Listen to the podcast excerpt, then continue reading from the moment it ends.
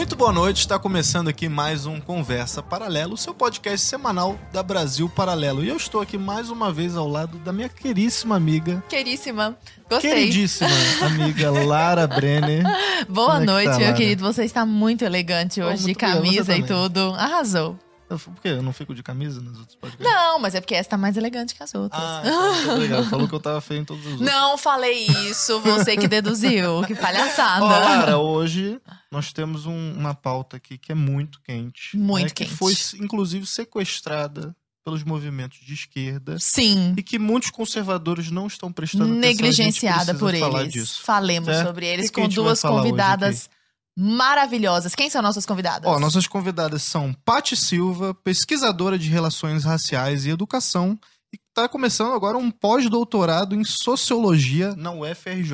Muito boa noite, Pati. Muito obrigada, Arthur. Muito obrigada, Lara. Eu fiquei muito contente com esse convite. É uma alegria enorme estar aqui com você. A alegria é toda nossa. Paty, eu Seja- tô aqui fingindo costume, mas eu sou fã. Seja muito bem-vinda, Pati. Obrigada. E estamos também com Geisiane Freitas, que é mestre em sociologia e pesquisadora do antifeminismo e das relações raciais. Muito boa Obrigada, noite. gente. Boa noite. Pelo... Obrigada pelo convite. Eu tô muito feliz. Enorme dia. Linda! E você vê que as duas são muito estilosas, meu Deus do céu. Eu Falei, gente, acho que a gente nunca teve convidadas tão estilosas assim. Caraca! E a gente vai tratar sobre vários Animal assuntos print aqui com pink, amei. que são polêmicos. Trataremos Que são polêmicos. Vários assuntos que são polêmicos, inclusive pessoal de casa aí, eu já quero pedir para você comentar, para você compartilhar com seus amigos, já deixar o seu like, que isso ajuda muito, né, a divulgar o Conversa Paralela. A gente está aqui toda semana às 8 da noite, toda terça-feira. né? Isso aí.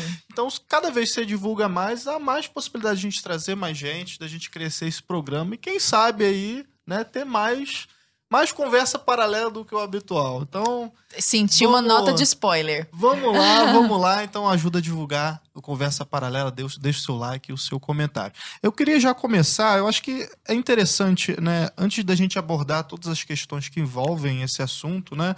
A gente estava aqui matutando qual seria o título do programa e a gente pensou em algo com relação a ativismo negro. Só que a gente ficou até na dúvida se esse termo realmente existe, se procede. O que é ativismo negro, se é que ele existe? Na verdade, ele existe sim. O movimento negro no Brasil, ele já acontece há muitas décadas, né? A história brasileira, a história da educação brasileira já sinaliza a existência de um ativismo negro que, ao percorrer dos anos, teve sofreu modificações e que chegou no estágio que a gente está hoje, que é, é um ponto que tanto acredito que Geise quanto eu a gente tem umas discordâncias de procedimentos que esse ativismo faz atualmente. Mas é importante reconhecer a importância que esse ativismo teve na década de 60, na década de 70, e especialmente no início do, do século XX, na virada do, do, é, do 19 para o século XX, que, é, que culminou, que coincidiu com a época do pós-abolição. Então, sim, existe um ativismo negro. Em que, que ele consiste, Geise? Quando a gente fala em ativismo negro, isso na prática se traduz como? Então, quando a gente fala em ativismo negro, primeiro a gente tem que pensar justamente numa linha do tempo.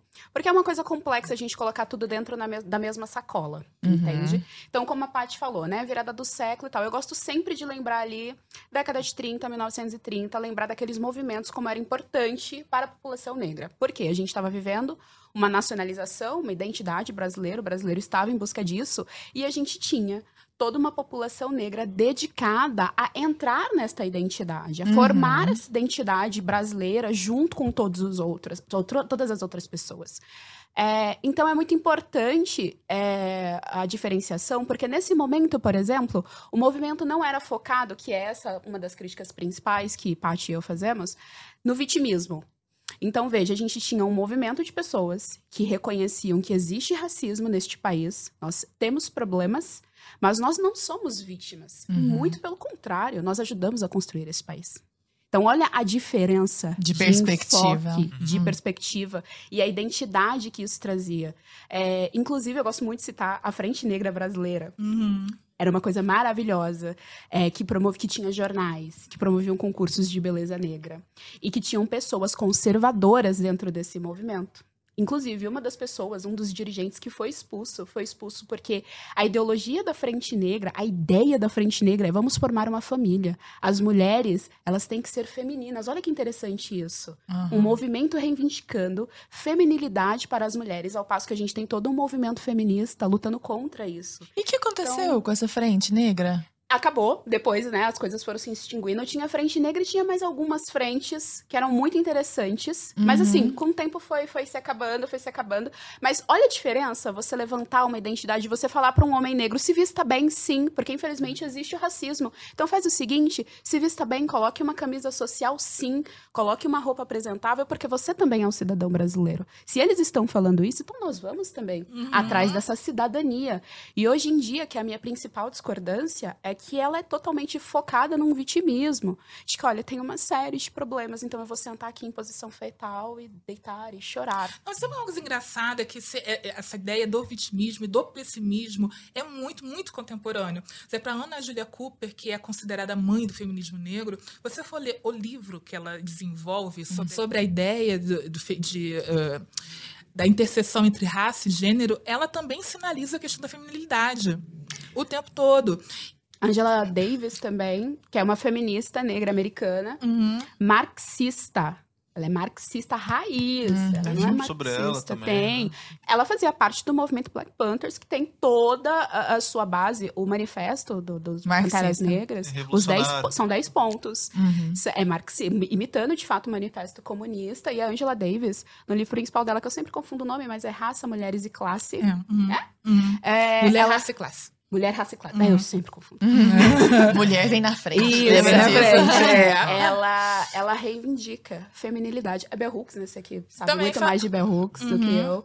Ela, ela- ou seja, nós temos mulheres negras, feministas, reivindicando feminilidade. Então, consegue perceber a diferença de pensamento, de perspectiva, de como isso, assim, de como o buraco é muito mais embaixo? Por isso que eu disse, é muito difícil a gente chegar aqui e falar, olha, o ativismo negro é X coisa. Que fase do ativismo? Que fase do ativismo. É, porque olha só, o- tem um pensador, um intelectual americano que é muito polêmico, que é o John McWhorter, e ele fez um, um estudo apontando três fases do ativismo antirracista. E ele diz que a gente está na terceira fase, terceira onda do movimento antirracista. Ele faz essa organização em três fases, tentando fazer um paralelo com as três ondas do feminismo. E aí, segundo ele, essa fase que nós estamos, a terceira, é marcada pelo vitimismo e pelo pessimismo.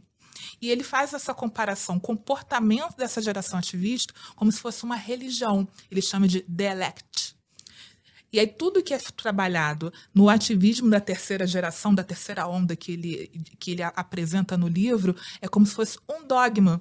E aí, quando eu li, eu falei, realmente faz todo sentido, porque todo o comportamento contemporâneo do ativismo é realmente como se fosse muito dogmático. É como se fosse uma religião. Se você pensar nas práticas enquanto religião, você já não fica tão, ah, digamos, afetado ou irritado. Fala assim, ah, nossa, aquela ali é uma religião deles, não tem nada a ver com lutar com racismo, é uma outra coisa. né? E a- o ativismo contemporâneo, ele está muito pilarizado no vitimismo e no, no, no- no pessimismo. Sabe que quando eu comecei a te seguir, ô, ô, ô Paty, eu tomei muita Red Pill.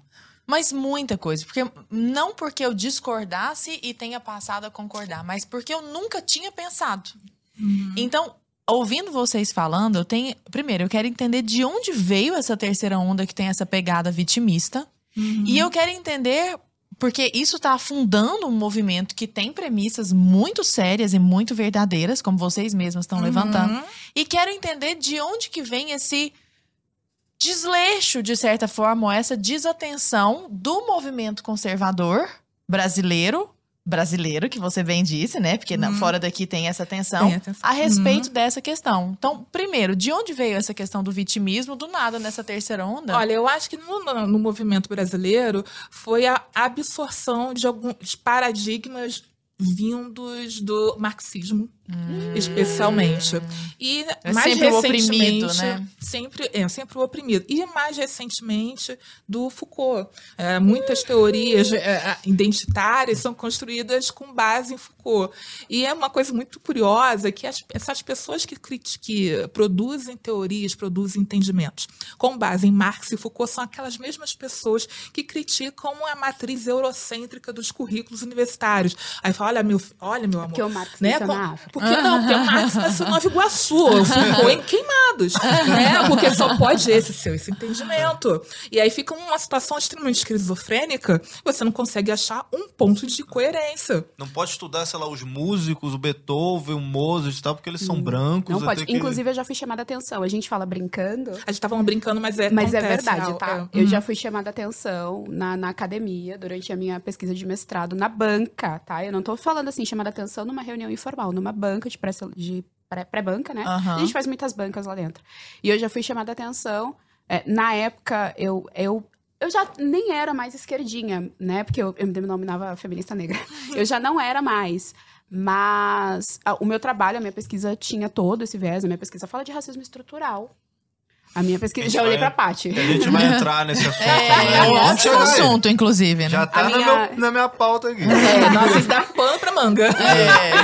É. É, Boa. dá bastante. pano, dá pano pra manga, esse assunto. É, E foi chamada a atenção. Isso, fui chamada a atenção, é, porque o, o meu trabalho. Bom, eu sempre pesquisei beleza negra, então o meu trabalho era focado no fenômeno da transição capilar da mulher negra, era um fenômeno social com objeto específico da mulher negra. E aí, como meu tema era mulher negra, como meu tema era beleza negra, eu fui chamada a atenção porque eu, eu usei feministas, tá? Eu não tô falando de, de pessoas, né, tão contra, assim, a corrente ali, a maré. Eu usei feministas, eu usei a Naomi Wolf para falar a respeito de beleza e tal. E. Elas ah, eram brancas. isso, exatamente. americanas. Isso, é porque Uhum. o- o a gente precisa dizer isso, é que eu preciso dizer isso publicamente, que o feminismo brasileiro é fraquérrimo em termos de teoria, tá É vendo? Você- é, é muito É fraco. verdade, é Por isso que a gente o tempo todo cita as americanas. As americanas. É, se elas querem importa, ser né? citadas, A então elas precisam importa, fazer uma coisa melhor. Elas... Não, é verdade, realmente.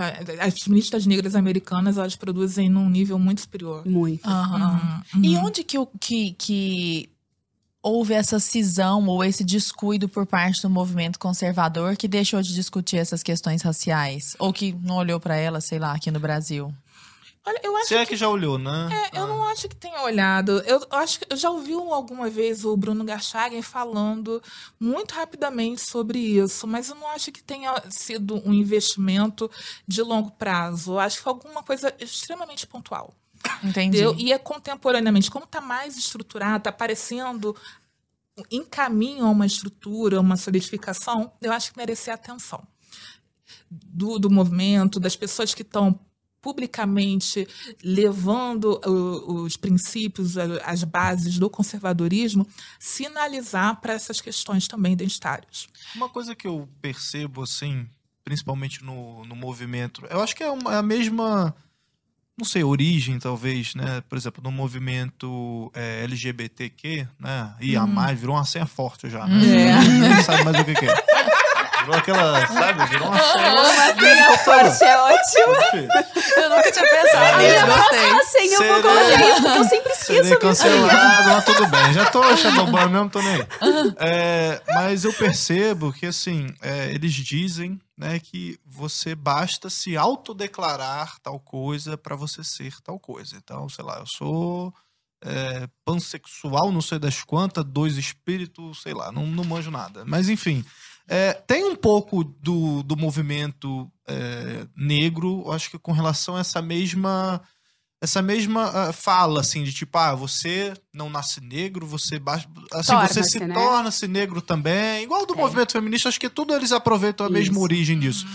E eu queria entender realmente assim bem da base mesmo o que é ser negro? É basta eu me autodeclarar que eu posso ser negro? Tipo, se minha existe avó algum for negra... critério mais objetivo para isso o que, que vocês têm a dizer Então, na minha, na minha concepção, né? de- essa discussão, inclusive, é uma discussão séria e é uma discussão difícil de ser travada. A gente consegue pegar antropólogos sérios, mesmo que não sejam antropólogos conservadores, como, por exemplo, o- eu acho que é Mizanga, Muzanga, alguma coisa assim o nome dele, que ele é da USP. Ah, o Camanguilê, Munanga. Isso, Aham. Munanga. É. Isso, da USP. Ele não faz uma linha conservadora, muito pelo contrário, mas ele tem vários textos dizendo: olha, é difícil a gente definir isso. É difícil a gente definir. Então, assim, Por que, que é difícil? Primeiro ponto, a gente importa o racismo americano para cá.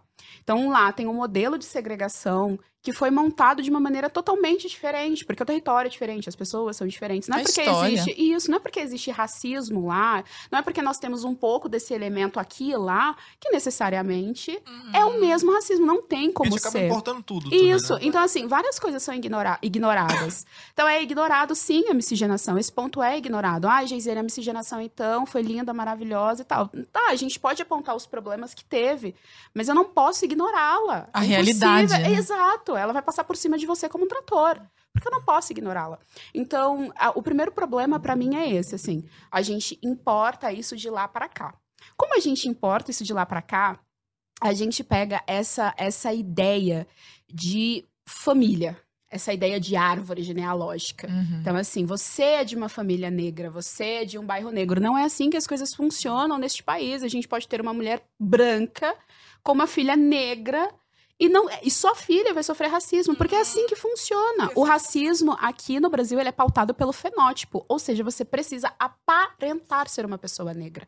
Então você precisa ter um cabelo com uma textura que remeta à textura do cabelo negro. Você precisa ter traços negroides, um nariz mais assim, uma bochecha mais assim. Inclusive, gente, traços negroides significa que cada. Vou colocar como categoria, tá? Não sou Aham. boa de biologia. Uhum. De negro tem uns traços. Então você vai encontrar negros com olhos abugalhados. Eu sou Uhum. esse tipo. Você vai encontrar negro que tem um testão. Você vai encontrar negro que tem os lábios Maiores, carnudos. ah. Você consegue entender Como que a gente são tem os uma. brancos diferentes entre si, Você né? consegue entender que tem uma gama de complexidade muito grande. E aqui no Brasil é isso que é levado em consideração. Então, às vezes, você nem é tão escuro assim. Mas você tem os lábios mais protuberantes. Então, as pessoas. Às vezes, você é muito escura, mas o teu cabelo já é um pouco mais ondulado e tal. Então, assim, fica difícil de definir, porque é isso. É, são traços, porque aqui é, é pautado na sua aparência. É o quanto você parece negro. Por isso que, por exemplo, a esquerda levanta essa bola e ele- eles estão corretos nisso quando eles falam da questão da- do colorismo, né? Que é quanto mais você é negro, mais suscetível. Não é assim, a Paty saiu hoje na rua, a Paty é mais escura que eu, ela é uma negra retinta, eu sou uma negra muito mais clara que ela. Mas não é que a Paty saiu na rua e vão apedrejá-la ali embaixo na Uhum. Paulista. Não. Não, não é isso.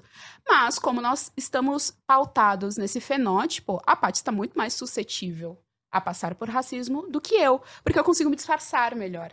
Entende? Tem se mais- mistura, digamos assim. Isso, Uhum. entende? Agora, assim, eu levantar isso e me escorar nisso, você já pensou se a Paty deita e fica, ah, eu sou uma negra retinta, tadinha de mim. Essa, é- essa é uma questão que me incomoda muito. A gente tem que entender o cenário que a gente está, que tem um problema racial, tem um problema racista, tá? mas isso aí não é determinante, é um agravante. E eu me preocupo muito com os jovens, é por isso que eu resolvi entrar, procurar o pós-doutoramento, que eu queria tratar sobre abandono escolar de jovens negros na escola. Eu me preocupo com a interpretação que adolescentes têm dessa dinâmica toda que tem sido oferecida na rede social do jeito que a militância, especialmente da internet, tem colocado, é que é determinante. E não é. Isso. Tem muitos elementos que estão no imponderável. Você não sabe o que pode acontecer ou não, mas é um agravante. E aí é que tem que estar a pessoa, no- todos nós, precisamos manter uma ciência sobre isso. Uhum. Mas não é determinante. Aí a gente vê jovens, 16, 17 anos, falando, ah, não vou seguir porque eu sou preto. Ah, não vou seguir. Gente, A autoestima fica assim. abalada. É um né? bingo da opressão, né? Não eu sou preta, eu sou assim. mulher, aí é porque eu sou gay. Eles vão pontuando É lá no bingo. da minoria, né? Isso, é Uhum. um bingo da opressão, que eles já é um conceito que eles distorceram, porque é o conceito da interseccionalidade, que já é uma coisa assim, embananada, e você faz um bingo da opressão. Tipo, Pô, mas bingo da opressão? Que, que, que história é essa? Tipo um megazord de minorias, isso aí? É basicamente isso. Tem um rapaz no Instagram que até fez uma brincadeira de pontuação de quanto quão oprimido você é, segundo pontos. Olha só. Aí você seria o menos oprimido nessa sala. Não, eu sou branco, É, hétero, é. homem. tá- É, no caso, você estaria tudo pra pedir desculpa pra todas nós. Fiuk. Entendeu? É. e nós estaremos na frente no bingo da opressão. E aí o que acontece? É, é muito utilizado pelo ativismo e até por alguns intelectuais essa ideia de hierarquização, de encana das opressões. Mas a ideia não é só valorizar quem está mais oprimido, é calar outros discursos divergentes. E aí que Entendi. tiveram mora o problema. Por exemplo, eu já passei por uma situação, olha que, olha que coisa lamentável e ridícula. Né? Eu fui. Falada, eu recebi a informação que eu, eu estaria Deram numa uma posição... fofocada. Uhum. A verdade é Deram essa. uma... é, Fofocaram, fofocaram pra você.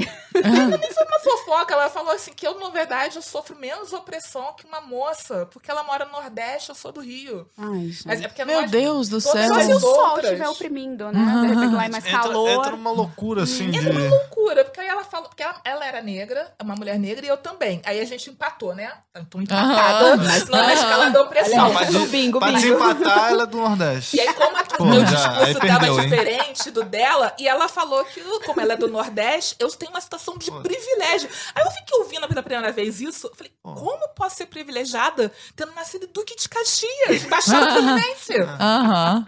E aí, sabe qual Mas é? fala, você não falou que não é, é não binária, não, pô, pra poder ganhar um desconto. E faltou esses elementos Entendeu? pra mim, sabe? É, porque eu queria ser não binária, lésbica, entendeu? De É. repente alguma deficiência, entendeu? Mas eu não tinha nada disso.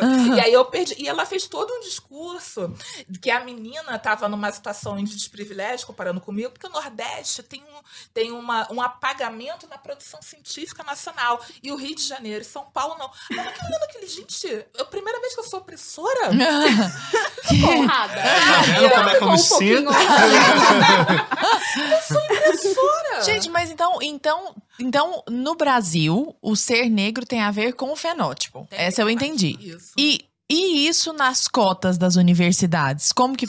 Primeiro, o que, que vocês acham das cotas? Gostaria de saber, opinião muito sincera. E segundo, sendo a favor, se, se é que é o caso, como que a gente vai fazer isso, essa escala, sabe? Se a pessoa chega lá, se autodenomina, ela tem uma mãe que é negra, mas ela não é fenotipicamente tão negra, mas ela tem o cabelo que é mais crespo, ela tem o nariz que é o que a mais gente largo. vê são, assim, pelo que eu observo, parecem tribunais raciais, do tipo a pessoa medindo o tamanho do, do seu nariz pra saber se você se enquadra naquela característica ou do tamanho da sua boca ou o estilo do cabelo pra saber, ah, beleza, você check aqui no negro, então você ganhou a cota ou não. O que, que vocês acham dessa questão das cotas? Olha, eu sou favorável a cotas raciais, eh, mas eu tenho ressalvas em relação à lei federal de cotas. Porque a lei federal de cotas veio depois da lei da UERJ, que foi a primeira universidade a ter programas de ações afirmativas. E eu acredito que o programa da UERJ, a Universidade Federal, a Universidade Estadual do Rio de Janeiro, é o mais adequado. Eu participei muito ativamente desse processo de acompanhar, de, eh, de protestar junto. Eu tinha 16 anos naquela Uhum. época, eu tava com sangue nos olhos? Chofem, chofem. Eu, Chofem. jovem, eu tava assim, não tem que ter contra né? Xinguei um monte de gente, né? Que hoje, né? Xinguei um monte de gente que não concordava comigo e tal. É, e eu acho que a UERJ ofereceu uns bons resultados com todos esses anos de cotas. A lei federal de cotas é, é, pode ser uma, uma- um instrumento jurídico interessante, mas já acaba gerando alguns prejuízos, ao meu ver.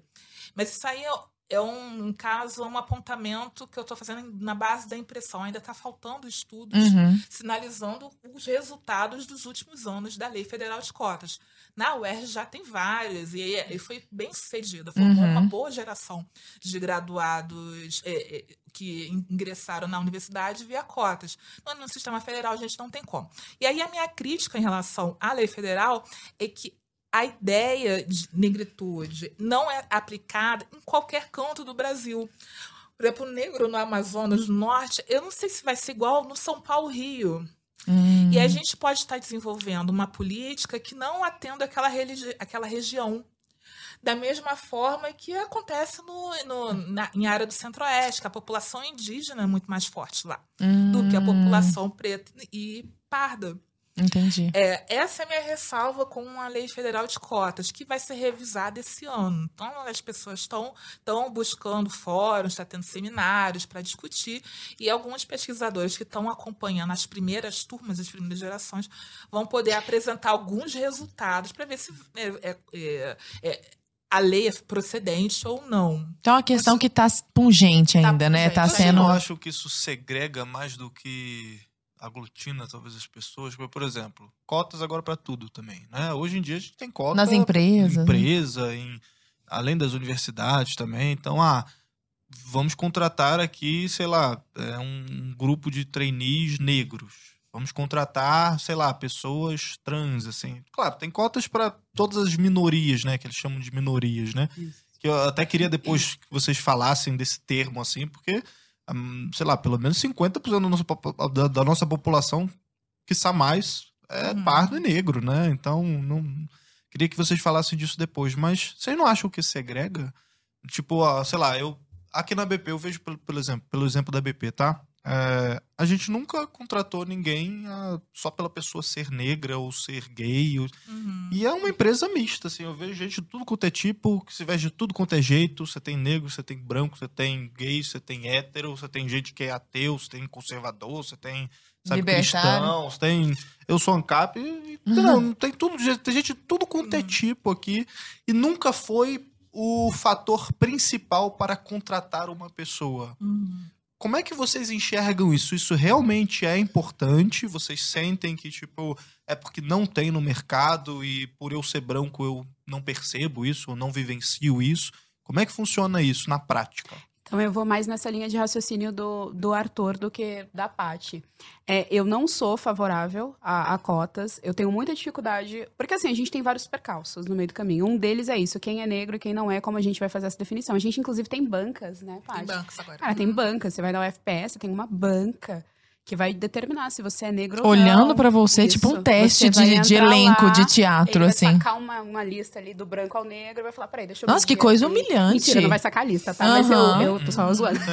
Mas é, é mais ou menos isso. Eu, eu E ele que vai falar se você é ou não. eu acho, inclusive, extremamente constrangedor. É É humilhante, constrangedor, constrangedor. é Sabe constrangedor. assim, tipo, gente, pelo amor de Deus, tem alguma coisa É errada constrangedor. com isso. É, Então, eu- tem alguma coisa errada. É, Aham. tem alguma Tem coisa alguma coisa errada. errada. Então, assim, eu não Eu tô- sou Tipo, favorável. pelo que eu tô entendendo, é importante, mas a gente ainda tá caminhando, né? Isso. Desculpa, entende? pode terminar de Aí falar. eu, não- eu não consigo enxergar assim como favorável. Eu realmente não consigo enxergar. Sabe por quê também? Isso é uma observação minha, viu? Não, não tem fonte, a fonte é Geisiane. É, A melhor das Ah, fontes. que pode ter uma boa fonte também. É. Sabe o que eu observo? Eu não, não sei as outras produções acadêmicas, óbvio. Mas a produção acadêmica dentro da antropologia, das ciências sociais, da ciência política, eu acho que a gente está forjando dados. Porque essas pessoas que entram, geralmente, elas entram com uma narrativa um pouco distorcida e essa narrativa ela se reflete nesses resultados, nessa, nessa, nessa produção acadêmica e essa produção acadêmica lá na frente vai dar respaldo para algumas coisas que de repente não são tão baseadas, embasadas na realidade assim. Essa é a sensação que eu tenho Uhum. quando eu entro dentro de, de- departamentos, enfim, sociais, enfim, Uhum. o contato que eu tive ali, eu, tinha, eu fiquei com essa sensação. Inclusive, fiquei até curiosa, assim, para pesquisar, para ver se Falando era isso estatisticamente, mesmo. né? Você tá moldando, você percebe, você tá moldando uma narrativa toda acadêmica e tá dizendo que isso é uma ciência? Tô dizendo assim, olha, eu entrei, tem esse resultado aqui de cota, é isso. Pera lá, será que é mesmo esse resultado de cota? Ou será que você não já tá moldando isso e chamando isso de ciência, entende? Eu tô tomando isso daqui mesmo como uma verdade, eu sinto isso. Então a gente tá, tem uma produção acadêmica fortíssima dentro da sociologia, com X coisa de cotas, que não é bem assim. Com X coisa de raça, que não é bem assim. Inclusive, Entende? E são essas pessoas, esses, esses militantes, essa, essa galerinha que vem já de uma base política. Eles podem não ter base de português matemática, mas a base política deles é excepcional. É forte. Então, eles vêm de uma base política muito bem formada. E eles estão passando isso de ciência, de repente forjando determinados resultados e tal, porque eu estou acessando a academia. e tal. É importante, sim. Eu não sou do time de que, ah, diploma não serve para nada. Claro que serve. Claro que serve. Serve, sim, Uhum, inclusive para é. dar algumas carteiradas, como a gente acabou de dar aqui agora. Não, pra gente se mover na vida, que a verdade seja dita. A gente Isso. percebe também muito no, na- na ins- no Instagram, libertário, jovens Uhum. libertários, cara, fala assim, ah, vamos rejeitar a universidade. Olha, você pode rejeitar se você tiver um plano de vida melhor. Mas pra gente que é pobre, o melhor plano foi ir pra Pra universidade. universidade, com E- certeza. E, a- foi o Teve melhor efeito plano. prático, É, né? porque assim, você vai receber uma titulação que vai poder você dar os seus pulos na vida. Se eu não tivesse entrado na Uhum. universidade, eu não estaria aqui, hoje, sentada aqui nessa mesa. É, né? Olha Eu só. não estaria aqui. Eu- é. Entende? Porque eu não tinha nenhuma base política de nada. Eu entrei crua. Aí eu entrei na universidade, saí super esquerda, feminista, O que, que te anarquista. fez mudar, inclusive? Tô curiosíssima. O que, que você viu na prática, Todo mundo me Geise? pergunta isso. O que, que te fez mudar? e é Foi o difícil. pulo Olha, do gato. ah, e assim, eu não consigo assim, não, foi isso. Foi porque é um Foi um processo conjunto, muito né? mais complexo, né? Foi isso daqui que me fez mudar. Mas eu entrei na universidade, a primeira universidade que eu entrei foi em 2013, a UFRPE. E aí eu sou bacharel em ciências sociais, então assim, eu entrei no curso do Che Guevara. Aham. E faltava assim, Figura. sentar e Aprendeu a fazer Uma- molotov. Cara, era mesa branca, invocava o Che Guevara e as aulas eram isso, assim. Então eu saí de lá feminista mesmo. Eu, eu associo a uma série de coisas, o porquê, pra depois falar o, o desporquê. Aham. É, eu era uma pessoa, eu tinha 20 anos, eu era muito mais imatura. é, eu sou colérica, imagina um colérico de 20 anos. Meu Deus do céu, que tragédia. eu não tinha contato com nenhuma, nenhuma ah, base política. Por incrível que pareça, na escola, de fato, eu aprendi português, matemática. Eu também. É isso. Eu também. É isso. É. Então, quando eu entrei na universidade, aquilo dali foi muito incrível, porque é uma coisa muito revolucionária. Se você já tem isso na tua alma, assim, esse ímpeto de ser uma coisa muito, sabe, revolucionária e fazer e ação. Ação pro colérico, é ação, meu Deus, vamos Aham. mudar e tal. Então, eu mergulhei naquilo de cabeça. E o principal, na época, eu não me lia como negra. Embora na vida eu já tivesse passado por situações, meu cabelo, por exemplo, sempre foi alvo. É, mesmo quando. Eu, eu nem considero todas as situações racistas. Porque, às vezes, porque para mim o racismo ele tem que ser intencional. Eu posso te falar, eu posso te falar, ô neguinha, eu posso te falar, ô neguinha. Entende? Hum, É, então, eu nem considero que todas as situações foram racistas, mas sempre fui alvo, sempre fui um alvo, porque ainda tem isso, tá? O negro sabe que é negro. Ele sempre é um alvo. Ele sabe, ele sabe. Ele não vai se render ao vitimismo, mas ele sabe. É, e aí, quando eu entrei, a universidade me abraçou com isso. A universidade, ela conseguiu explicar coisas que eu não estava entendendo. Só que ela me explicou errado. Ela me explicou por uma perspectiva marxista e vitimista. Então, se eu tivesse um movimento conservador brasileiro me explicando a questão racial, eu ia ver que aquilo dali combate- é, é, conciliava muito mais com os meus valores. Uhum. Olha É, só. e aí eu me Estão tornei... pegando, pessoal de casa? Gente? Eu não sei se vocês estão percebendo, mas isso é um puxão de orelha. É porque ela é muito fina. E eu tô falando com todas as palavras aqui, tá bom? Não Pois é? Tô exatamente. Não, é, está tá corretíssima. Está Sinta o puxão, corretíssima. inclusive. Exatamente. Produções acadêmicas. Às vezes a pessoa acha que não é, não é tudo mimimi, não é? Não Não, é. gente? Não é Não tudo, é mas tudo também é- eu também culpo, mas aí a gente pode falar mais pra frente, mas eu também culpo o movimento, porque se você fala o tempo todo, aí eu sou coitado, eu sou coitado, eu sou coitado, chega uma hora que você fala, eu quero mais é que você se lasque, então, já que você é coitado sempre, porque você tá me irritando com essa história de que você é um coitado, então agora você vai ser coitado, pra você parar de ser chato. Aham. Eu acho que tem um pouco desse efeito colateral. É, mas enfim, é isso, eles me abraçaram e eu tava passando pela transição capilar, então cabelo pra mulher é uma coisa muito importante. Tinha Ainda todo... mais pra mulher negra. Pra mulher negra, Uhum. tem toda uma questão da beleza. O que é interessante, por exemplo, a gente pontuar só em relação ao feminismo, o feminismo ele renega, né, a beleza da mulher. A mulher negra, negra ela reivindica. Ela quer ser bonita.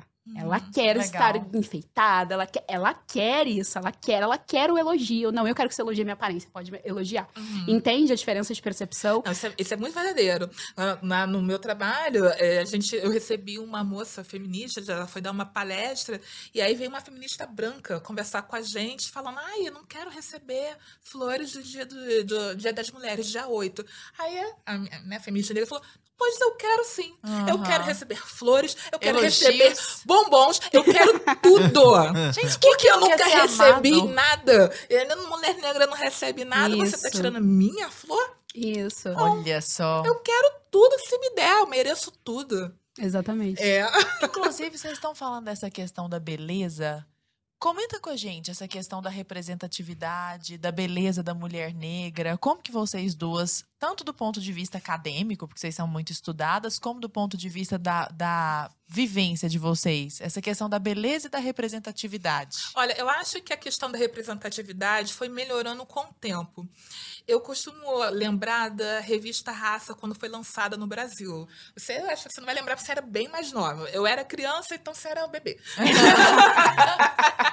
eu acho que foi lançado em 96, 97, eu devia ter uns 10, 11 anos.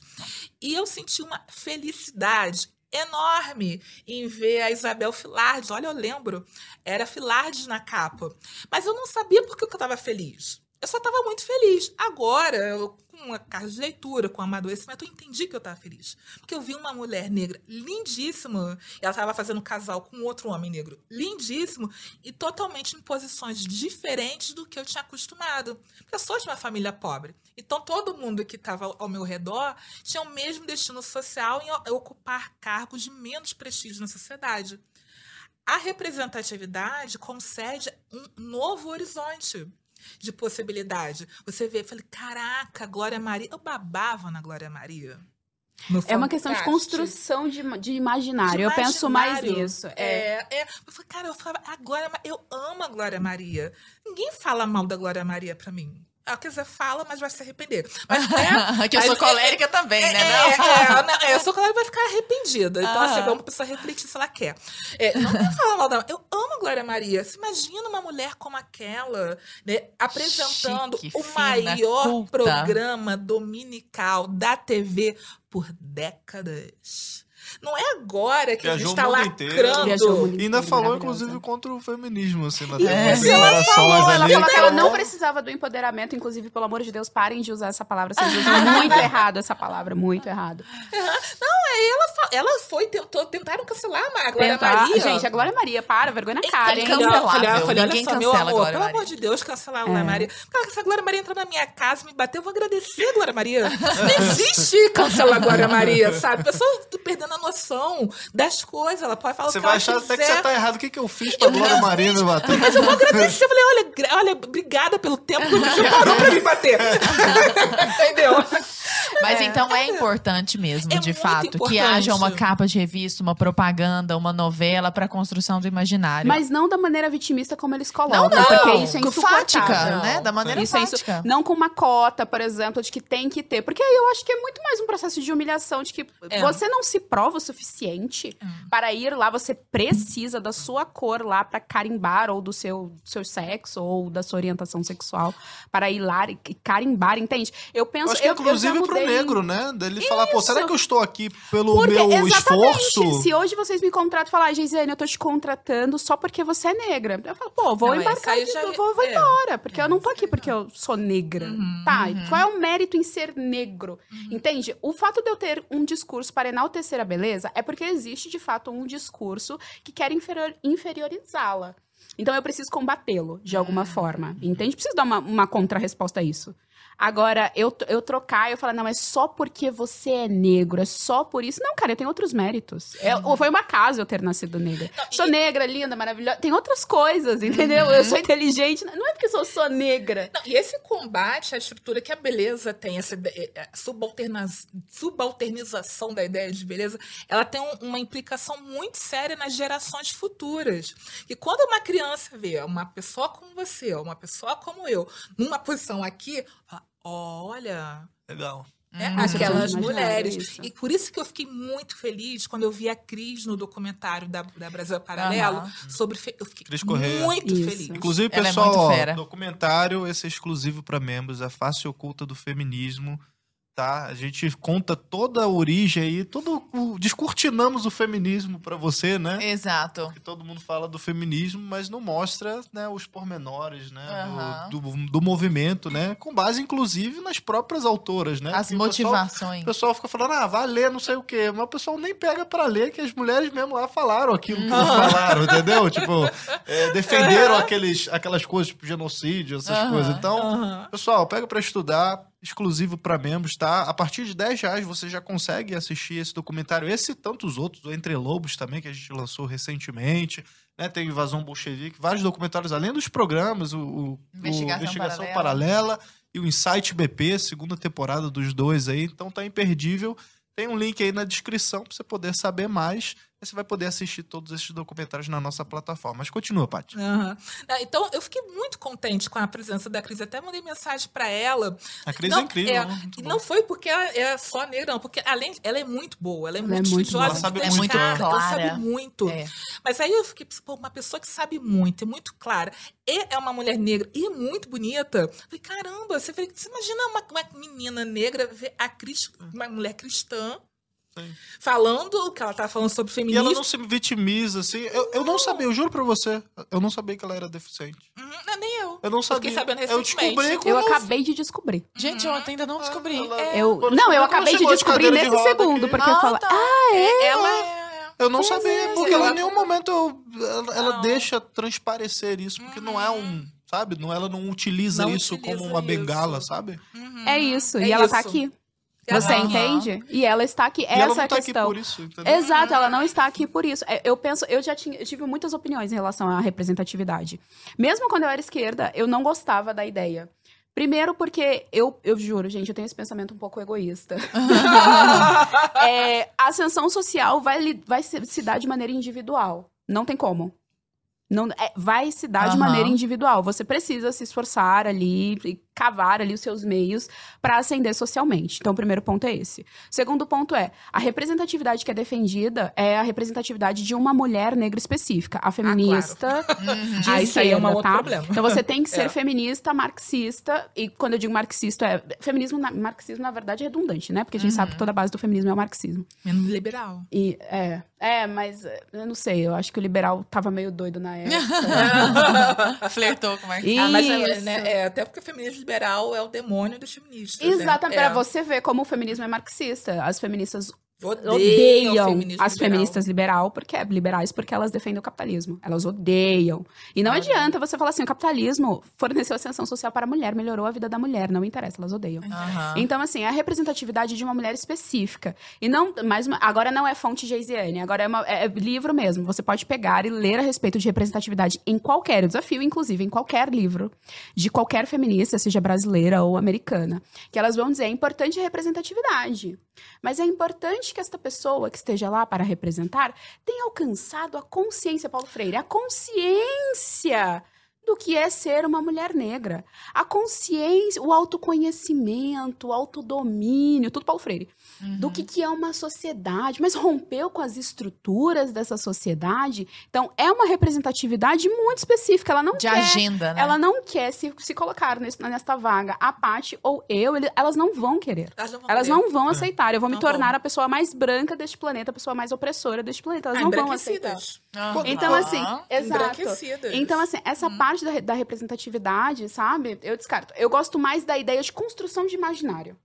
Então, mas aí de você que- dá essa construção de imaginário através da Mas representatividade. eu não gosto nem de usar a palavra para as pessoas não se confundirem. Entendi. É Fica parecendo quando- uma palavra já associada É à associa- esquerda, como igual já- empoderamento, Isso, o empoderamento- sororidade, Não, o coisas. empoderamento de fato é. O empoderamento, ele tem toda a base. O pai do empoderamento é Paulo Freire. Ele tem uma base marxista e ele tem uma base revolucionária e anticapitalista. Não tem como você ser a favor do empoderamento e ser capitalista. Por exemplo, a direita fala, isso sim que é empoderamento. Não, não é. Então você é a favor da Aham. revolução. Uhum. É, inclusive, tem um post excelente seu sobre isso. Um post, não, dois destaques, na verdade, Tem né? destaque e post. Tem destaque E post, post. Reels, assim, pra deixar É, claro o que, que mostrando as é. refer- Eu tô falando isso porque a, a fonte não é Geisiane aí. Ela, ela, ela dá todas as referências ali que são sensacionais. Isso. Não que se a fonte fosse Geisiane. Aí tá vendo, né? Se é valor. fonte- Eu queria entrar na treta, Lara. Você Ah. tem alguma coisa pra falar nesse sentido? Porque eu queria entrar na treta do racismo estrutural. Ah, entra na Ah, treta. porque entra na assim, treta. É, só pra entender e também contextualizar pro pessoal de casa, porque, por exemplo, vocês falaram que a gente importou né, toda essa questão do ativismo negro lá de fora, principalmente dos Estados Unidos. E a gente percebe, inclusive, a gente lançou uma trilogia que é O Fim das Nações. No, no- segundo episódio, né, no segundo filme dessa trilogia, a gente fala sobre toda a questão da escravidão negra ali, né? Toda aquela parte complicada, assim, porque nos Estados Unidos foi muito, assim, foi pesadíssimo a questão da segregação de bairros de brancos e bairros Ela era de visível, negros. né? Até Era uma aqui. coisa, tipo, ah, você tinha é, é, bebedouros para negros, bebedouros só para brancos, banheiros de veredas. Isso. A, a questão dos ônibus mesmo, né? Tinha um lado Escolas. isso, as escolas. Tem até o, o caso que a gente citou, inclusive, né, no, no Fim das Nações, de uma menininha Ruby Bridges, que foi a primeira Uhum. menina negra a estudar num colégio para brancos e tal. E toda ela tinha cercada de seguranças ali, porque pô, era Uhum. ameaçado, o pessoal cuspia nela. Assim, então, é uma coisa assim pesadíssima. A gente teve o apartheid também na África do Sul. Todas essas situações, assim, que foram realmente pesadas. E no Brasil, claro, a gente teve escravidão, é inegável, foi um período horrível da nossa história, mas foi diferente do, do que a escravidão americana, essa segregação americana. É, mas a gente pode dizer, assim, porque eu olhando para os Estados Unidos, a gente vê que era uma coisa mais estrutural nesse sentido, talvez, do termo. De instituições, Isso. dizer, né? É, aqui no Brasil, a gente pode dizer que a gente tem um racismo estrutural, porque eles utilizam muito esse termo, né? Uhum. E o que é racismo, né? Será que eu, enquanto branco, eu posso sofrer racismo também ou não? Tal do racismo reverso que eles falam. É. Não, Vamos, vamos começar de cada um. É. Vamos primeira parte do, do É. estrutural. Vamos lá. Olha, eu defendo a ideia que não tem racismo estrutural. E eu faço isso com base no livro do professor Silvio Almeida. Que muita gente que repete por aí a tese do racismo estrutural, eu aposto que não leu aquele livro. Não leu. Não é um livro curto. Nem é, fácil. Nem fácil. Ele traz referências muito distintas do que a gente já vê na- no meio acadêmico e também faz suposições com bases em coisas que não foram ditas. E aí a gente precisa supor para entender. Então, uma pessoa que não tem um treinamento acadêmico, ela não vai conseguir entender aquele livro. Eu não estou querendo desmerecer quem deseja buscar a literatura, a leitura daquele livro. Eu estou falando que a pessoa que está reproduzindo a ideia de racismo estrutural, a maioria não pode ter lido esse livro. A minha objeção vem muito também da, da ideia de conceito de estrutura, porque ele não anunciou no livro. Ele não está falando o que que- que ele está chamando de estrutura. E pode parecer preciosismo nosso, quando a gente está estudando, mas ele falou no livro, ele prometeu, não foi eu que eu estava esperando, era uma expectativa minha como leitura. Ele abriu o livro falando: Este livro é sobre teoria social. É esse meu problema, começa por aí. A teoria É. social. Ele, ele falou. Ele não falou, ah, eu, tô, ah, eu estava esperando uma teoria. Não, ele disse que estava me dando uma Me teoria. dando uma teoria. Mas ele não me deu. Ele me deu uma petição de princípio. Então, é, uma teoria social, ele precisa anunciar as categorias que ele vai sustentar para desenvolver uma teoria. E naquele livro ali, especificamente, não foi feito. E aí, quando eu falo, quando eu critico o livro, eu não estou criticando a trajetória intelectual do professor Silvio Almeida, que é o que eu fui acusada lá no Instagram, que eu fui xingada, que eu né, estava desmerecendo a intelectualidade. Não, eu estou falando daquele livro ali. Ele, ele não se resume àquele livro ali. Ninguém se resume a um livro. Até de porque Deus. ele, do, desse É. movimento contemporâneo, é um dos que de fato estuda. Eu que de fato estudo. E ele, é- ele é, um, é um excelente intelectual. Mas né? aí, nesse caso, você concorda com ele da questão do racismo estrutural, não? Não, não concordo. Ah, não concorda. Eu não Ah, tá. concordo com ele porque ele não conseguiu apresentar. Ele fala que existe. Ele fala que Ah, existe, tá. mas no livro ele não conseguiu aprovar que ele existe. E para ele provar que o racismo estrutural existe, ele tinha que anunciar categorias que ele não fez. Hum. É, é, quando a gente, quando eu comento isso, ah, mas dá para ver, no, dá para ver por aí, Paty. Falei, dá para ver o quê? Aí a pessoa dá tela azul, É. porque ela não sabe o que dá para ver. Ela só fala que dá para ver. Acho que quando ele arranha essa ideia, ele fala assim de filosofia, é, de, de economia, assim, mas só um arranhado mesmo. Você Mas não tem o não de estrutura. isso, você não tem lá. Por que, que a Paty tá falando isso? Só rapidinho. Porque dentro, principalmente de sociologia, você fala assim, o céu é azul. Você precisa explicar o que, que é o céu, o que, que é azul e o porquê do, do céu ser azul. Então, às vezes, quem é de fora acha tudo muito redundante, inclusive. Pô, mas eu sei o que é o céu azul. Mas você precisa amarrar cada pedacinho da teoria. E eu acho que é Cada essa a reclamação. É faz essa sentido. informação, porque ele não está anunciando de onde ele está partindo e nem com os conceitos que ele está operando.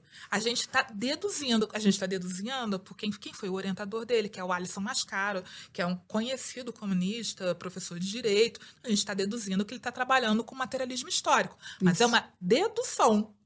Ele, a gente está deduzindo porque ele não anunciou. E ele Uhum. faz várias é, conclusões com a, a partir de categorias que ele não anunciou.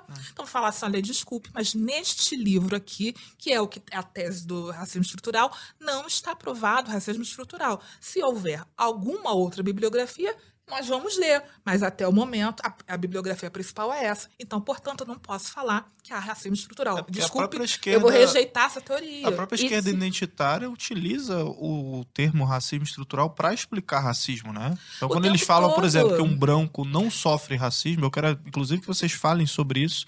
Ele, ah, não sofre racismo porque para haver racismo é necessário uma estrutura de Não opressão só de estrutura, décadas isso. de tal. Mas e tal. não só Como é é estrutura, isso? é, a ideia também do Foucault de poder. De poder. A, a- a questão tá aí, Do entende? opressor com o oprimido. Isso, porque assim, eu brinco, né? O, o Foucault, ele, ele colocou o indivíduo para jogo. Uhum. Você entende? Então a gente tem toda uma teoria política que está dizendo que o poder estão, est- o poder está nas estruturas.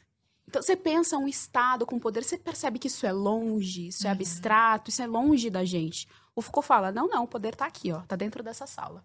Uhum. Eu tô colocando o seu corpo. Por isso que ele fala tanto de corpo e o corpo É, dó, poder. corpo né? dócil e tal. Você entende? Eu tô trazendo o indivíduo para essa pessoalidade. Então, ainda tem esse ponto. Essa estrutura de. Desculpa, essa, essa teoria de racismo estrutural, as pessoas reproduzem e reproduzem muito, é nessa ideia também do Foucault de poder. Por isso que o Arthur, por exemplo, teria, seria detentor do poder, depois a Lara, depois Depois é- eu, e a Paty Uhum. seria a última. último. Uhum. Entendi. A Paty seria a última porque ela é mais retinta do que eu, então ela seria a Uhum. última. Então ele coloca uma pessoalidade, ele coloca o indivíduo para jogo dentro disso. É, então tem essa questão. E eu concordo com isso que o, que o Arthur falou em relação a- às instituições. As nossas instituições não são necessariamente racistas. Eu, eu entrei agora num prédio, num prédio na Avenida Paulista e ninguém falou, você não vai entrar porque você é negro. O único exclusivo fato que você não vai entrar neste prédio é porque você é negra. Então, você, aí sim seria uma coisa mais institucional aqui, ó, Uhum. da- dessa questão, e- sabe? Não que a gente tenha problemas, inclusive, com uma instituição, que eu sei que é. É. Uhum. Não que a gente não tenha problemas com uma instituição, a instituição policial, por exemplo, a gente consegue perceber alguns problemas. Não que sejamos contra a polícia, muito pelo contrário, Muito pelo não é contrário. isso. Inclusive, inclusive é, grande parte da população negra trabalha na polícia, ou seja, nós temos negros policiais morrendo. Uhum. É importante de ser dito isso, porque isso, as pessoas que levantam racismo estrutural, ninguém diz. Que aquele policial que está morrendo é um policial negro. A vida dele deixou de, de importar, É deixou de ter ela relevância. narrativa. O negócio Totalmente. é sempre é, enfiar a O realidade que dentro da influencia a narrativa. narrativa ou não, né? Isso. Uhum. Então, assim, tem, tem essas, essas, essas complexidades que não tem como você falar o racismo é estrutural. Então, eu também nego. Pra mim, o racismo Eu- não é estrutural. Então não é é assim pessoal, é uma pessoa existe. Existe sem a menor sombra de dúvida. Pra mim, ele. Bom, aí, aí a gente vai, né? Porque é, também é uma coisa que tem é, várias discordâncias. Tem várias interpretações. É isso. Uhum. Tem gente que fala que é um racismo cultural, por exemplo. Eu não gosto. Eu gosto de definir racismo. Que é? Eu não gosto de colocar assim, racismo, alguma coisinha. Aham. Racismo. Você vai ser segregado por o único exclusivo fato da sua cor, da sua aparência e tal. Então, por isso que, pra mim, o racismo é sim possível de ser praticado com uma pessoa branca.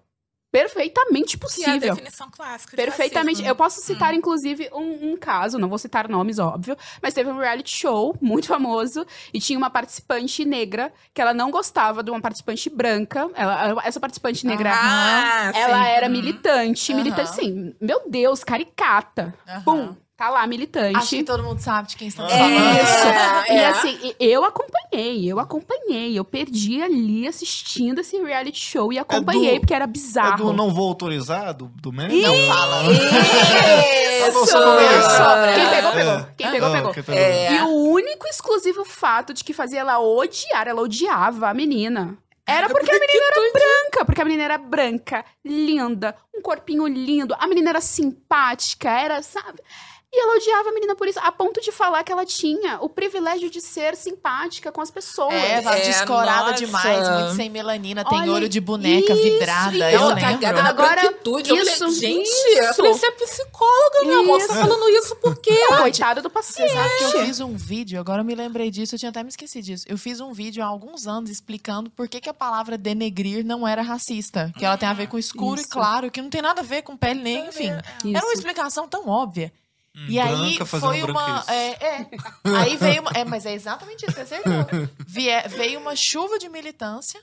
E aí, um, assim, mas foram uns 100 comentários. Tanto é que eu arreguei e apaguei o vídeo, me arrependi depois. Mas eu apaguei. Hoje eu não faria isso. Hum. E aí elas comentaram todos. Tinha que ser branco fazendo branquice. Hashtag branco fazendo branquice. Que horror. Eu fiquei pensando, gente, se eu falasse negro Faz- fazendo negrice, que, que que isso? Eu ia estar presa, Exatamente. sabe? Mas isso o John McCord fala no livro, que a, a- a militância da terceira onda do, do antirracismo, ela se sente autorizada a falar esse tipo de coisa. E ela não acha que isso é É, é, racismo. Não, ela não acha. Porque ela ela tá nessa linha de poder. tá na linha de poder. Você não está suscetível a passar racismo em hipótese alguma, nem você, Arthur, nem nenhuma pessoa branca, porque vocês detêm de um poder, de um privilégio de serem brancos. Ou seja, eu tô trazendo você totalmente teu corpo, totalmente pra esse debate. Eu tô trazendo uma coisa totalmente subjetiva, totalmente pessoal. Pra esse debate e que é mineral em você. Você não pode se pintar de, Uhum. de preto. Você E aí entende? entra toda uma discussão também que eu quero aproveitar já para entrar, que é o lance do lugar de fala Hum. e da dívida histórica. Tá, eu, eu quero começar primeiro pela dívida histórica, tá? Eu acho que é, é, vira até meme aquela coisa. Eu quero saber se eu e a Lara, assim, a gente tem alguma coisa a pagar pra vocês. aí. A gente tem que acertar alguma coisa quando terminar a conversa. Olha, aqui. eu acho que eles não têm, mas Tô assim, devendo eu alguma tô coisa pra você, a Paty? Seja por isso, né? Tô te devendo alguma coisa aí? Uma sabe? vez mandaram pro professor Paulo Cruz é. assim: como que eu posso ajudar a causa negra? Ele tá aqui meu Pix. Não, mas Pix tá disponível. Não seja por isso. É? É, assim, Ai, eu não, fa não faço, né? Aham. Charme nenhum, assim. Eu... Mas então vocês não acreditam nessa questão da dívida histórica? Não, não, Não, existe não. dívida Agora- histórica. E o pardo, ele paga meia dívida? Não, recebe Agora- meia, porque ele agora- não paga nada. Então É, ele, ele não recebe. É, ele recebe. Ou Ah, ele talvez recebe ele recebe Mas se ele e for paga uma parte. É, mas Uhum. depende- Imposto, porque ele pardo. Depende do, do nível do, do pardo ali. É. entendeu? Se é mais O para mais problema, ou... ah, tô com essa coisa da, da, da- da dívida histórica. Ah, quando eu comecei a estudar isso lá atrás, já novinha, eu achava que era um argumento válido. Tanto que se for achar textos meus, eu achava válido. Hoje em dia, eu não consigo ver validade nesse argumento. E por- sabe por quê? Por que, que alguém achou que pagar a dívida histórica é com matrícula em universidade? Gente, Porque assim, eu preferia um apartamento. Não Um seja carro novo, isso. pô. Quem é que decidiu isso? Que você vai pagar minha dívida histórica com uma vaga? Aham. Um curso aqui, que ó. sou eu que vou receber, eu É, acho mano. justo. Deixa eu escolha, né? Olha, eu não quero a, vi- eu quero a vaga na, na, na UF, não. Eu queria. Você pode comprar um carro. Entendeu? Um celular novo, um, pô. um iPhone. Você usa muito, mano. Isso, né? arbitrário é esse que a pessoa decidiu que eu, eu tô, Pois que eu é, recebo, cara. que eu tô ok com a dívida histórica com uma vaga. E é importante a gente só pensar rapidinho nessa questão da dívida histórica, que mais uma vez vai nessa questão do poder. E a ideia é a seguinte: aqui no Brasil, é de que né, nós passamos pelo período, a grosso modo, nós passamos pelo período de escravidão. E aí isso foi rompido, mas não teve assistência aos Uhum. negros. Não teve assistência porque a gente teve golpe, né? Entrou república, cortou tudo no meio, porque os abolicionistas, inclusive abolicionistas, abolicionistas negros. Qual o sentido de eu não pensar um pós para essa população? Não faz o menor sentido, claro que tinha um pós. Então não rolou esse pós. E aí essa população ficou marginalizada. Então agora você precisa pagar, né, quitar aí esses anos de escravidão. Isso não faz o menor sentido, porque o começo da escravidão ela não era pautada em raça. Óbvio que racismo sempre existiu, talvez não com este nome, mas com certeza o, o negro foi dis- discriminado é, no, no A período. escravidão existe na história do mundo desde sempre. Desde sempre. Gente, pega a? Bíblia, É, tá lá, desde o escravidão. Isso é Isso. inclusive um tabu, assim, de falar. O próprio Narlock que com a gente Isso. também, assim, já foi cancelado também. Porque Cancelado. comentou de, Isso, tipo, ah, inclusive, eu já, eu já de tive que ir, brancos, Isso, eu já tive que ir na escravidão de rede negros defender na loja falar, gente, pelo amor de Deus, é, é isso. é- Ele lá, tá na, falando na costa da África, negros escravizando negros outros ali. negros, inclusive pessoas negras que conseguiam uma ascensão social, elas tinham, Tinham escravos. Uhum. Porque era a ordem social vigente. Eles o Barão pensavam de hoje Guaraciaba, eu fiz um post sobre ele. isso, E ele é muito bem, foi muito bem sucedido no Brasil Império. com escravos. Deu conta. Porque era a ordem social vigente. Hoje a gente olha e acha um absurdo. É como a gente olhar pra trás E e, ver que criança fazia comercialzinho com cigarrinho. E a gente, a ordem social vigente era aquela. Então não faz o menor sentido. Não, aí cancela o Barão. Falei, gente, ele Cancela o existe. Barão. Cancela o Barão. Mas você viu, já viu o movimento falar do Barão? Porque ele é uma Mas eu figura achei muito engraçadíssimo. Cancela o barão, cancela o barão. E não, ele é uma figura importante, ainda mais Pois pra é. gente do Rio de Janeiro. É, ele- é aquele palácio, se você já foi lá em Petrópolis, Arthur, Sim, ele é do sim, Rio. sim, sim. Aquele palácio que é a Câmara Legislativa era do Barão, ele comprou com o dinheiro dele. Ele, ele morava lá. Aí olha que interessante. Ao invés disso, ao invés, em vez.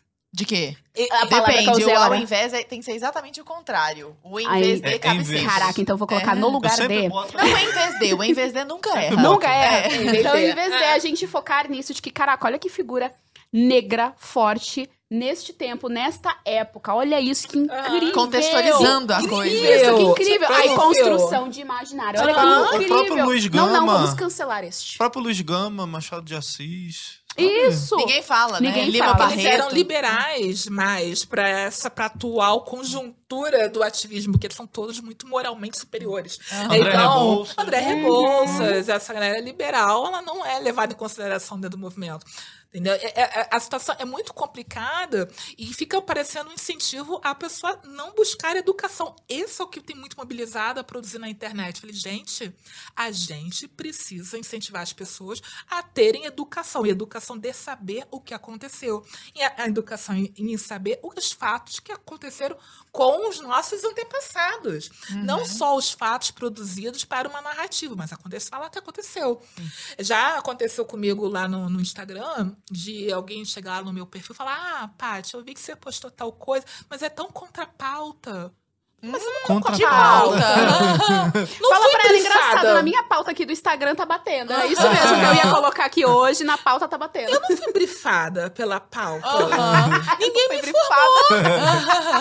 tem, tem, tem um cartório de pauta? Tem um cartório de pauta? Eu vou usar esse, eu não fui brifada. e além disso, assim, eu só botei dados, que até o momento tá dando confusão com os dados. Eu não tô falando nem o que eu, que eu acho necessariamente. Olha, tá acontecendo, aconteceu isso. Vocês não gostam gosto que aconteceu? É, né? Sinto muito, mas a realidade foi essa. É, isso aconteceu quando eu, eu, levantei os dados de casamentos interraciais eu de presidentes africanos. Eu, eu adoro esse tema. Eu adoro.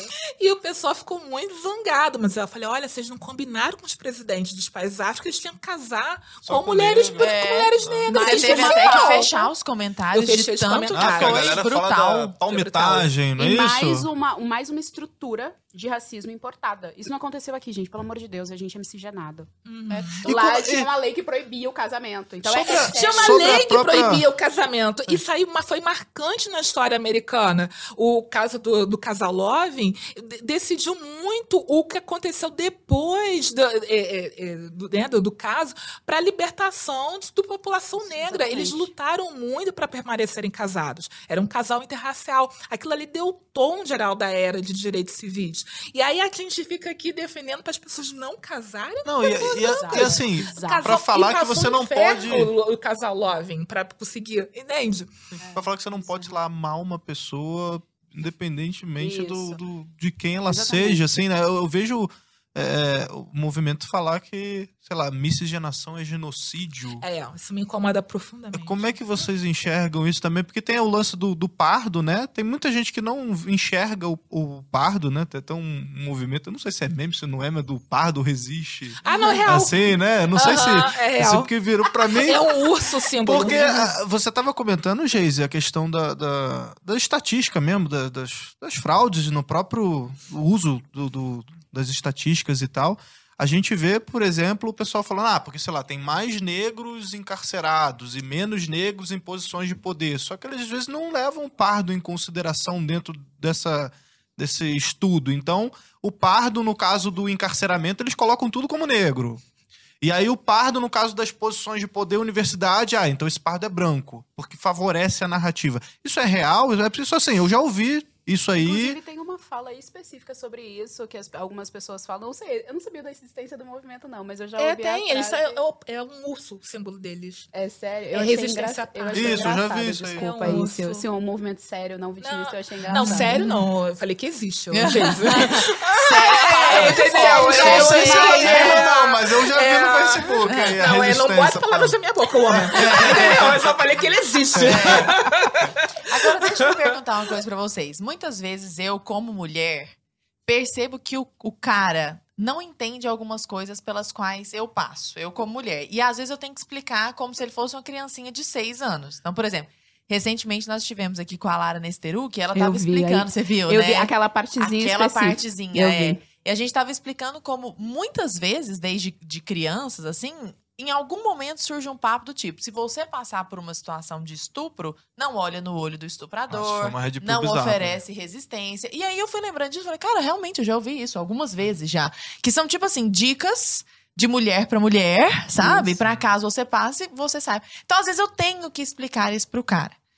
Eu não vivo a realidade de uma pessoa negra. Eu uhum. nunca sofri racismo. Assim, esse racismo que nós estamos falando. Eu sofri esse que eu achei a coisa mais esquisita do mundo. O que está falando, sabe? Que loucura é essa? Que é mais ou menos igual a essa do Big Brother. Mas ele, vocês repetiram aqui várias vezes que ele de fato existe. Uhum. O que que eu tô, o que que a gente perde assim? O que que a gente não tá vendo? Onde que existem essas manifestações no cotidiano de Fora mimimi, fora militância, coisas que de fato existem para as quais a gente precisa olhar com seriedade. Pautas justas, né? É, coisas justas, que se perdem no meio desse, desse discurso Esse maluco. Olha, eu dar um exemplo bem que aconteceu hoje, há pouco tempo eu vim pra cá, mas não comigo. A menina que fez a minha make, ela tem dois filhos. do- Dois bebês negros. Bebês, eu chamo todo mundo de bebê, mas criança. é onde eu acho que é uma menina de oito e um menino de dois. E ela tava me contando, assim, espontaneamente. Ela- eu acho que ela nem sabia que eu tava nessa pauta, mas ela foi me Aham. contando e tal. Que na escola que os filhos dela estão matriculados, pedem para amarrar o black dos meninos. Porque não é ajustada a escola. Oi, o que, que é isso? Ou cortar o cabelo da criança, do menino, porque parece sujo. É um cabelo black, é o cabelo dele. É o cabelo cacheado. Você tá Gente, que coisa pra até criança. Olha aqui, literalmente, olha aqui. Olha, E a gente, geralmente a gente não tá falando de escolas que tem de fato um padrão, de que todo mundo tem que cortar o cabelo. Porque aí, ok, é um padrão pra É, não, mundo. tipo uniforme, Não, né? isso, Aí isso, beleza. Geralmente não são essas escolas. Não é essa escola. É, tem essa questão que Foi- geralmente não são essas Foi escolas. isso exatamente que ela fez questão de destacar. Porque ela tá falando para cortar o cabelo do filho dela. As pessoas do cabelo liso, as crianças do cabelo liso, não tinham essa instrução. Isso. Sim. Ela estava recebendo do filho dela, falando que o filho dela parecia estava parecendo sujo, então, portanto, preferia tal. Aí ela falou: como é que eu vou amarrar com Chiquinha menino? Um menino. Aham. Mas o cabelo dele é esse, o cabelo lindo. Ela mostrou umas fotos do, dos meninos. Gente, que cabelo lindo, cara, um black todo cacheadinho. Conta, Geisa. É todo, todo lindo. Então E é ela- lindo ela mesmo. recebeu, É, e, De re- fato. é, e recebeu esse tipo de recado formalmente sem a menor cerimônia. Essa, esse dado, essa, essa questão da- dentro da escola é o que tem mais me irritado atualmente na no questão do racismo. Aham. Os professores escola, também, as- né? são os professores É, eu vi que estão reproduzindo esse tipo de coisa num lugar que deve ser o último lugar a acontecer isso, com pessoas que não têm estrutura nem emocional nem cognitiva para lidar com isso. E é é isso que tem passado com a filha. E ela não sabe o que que ela tem que fazer para conviver bem numa escola, porque ela gosta do cabelo cacheado dela. Ela fala, Claro. ah, eu gosto tanto do meu cabelo black, mas por que, que não pode ser assim? Porque Isso mexe muito. isso é, mexe muito. Com isso mexe muito com a identidade. Mexe É essa, eu muito. sempre fui alvo durante a minha vida inteira, tanto isso. Eu nunca fui alvo é, em termos de cor, é isso que a gente tava falando há, há pouco tempo, né? Então eu sempre fui a morena, a moreninha e Uhum. tal. Mas o meu cabelo, ele sempre me entregou. Talvez se eu tivesse com cabelo liso, não me entregaria. Mas meu cabelo sempre me entregou, culpada. É, Uhum. E aí ele sempre foi alvo, tanto dentro da escola quanto fora. A gente sabe, é importante dizer que rola mesmo a zoação dentro de escola e tal. Mas tem casos muito específicos, com coisas muito específicas, que a gente sabe que tem um cunho racista, ainda que a pessoa não tenha essa intenção, de repente, ali e tal. Mas porque ouviu alguma coisa ou outra, isso tá no, no imaginário. Porque é por isso também que eu não acredito em, em racismo estrutural.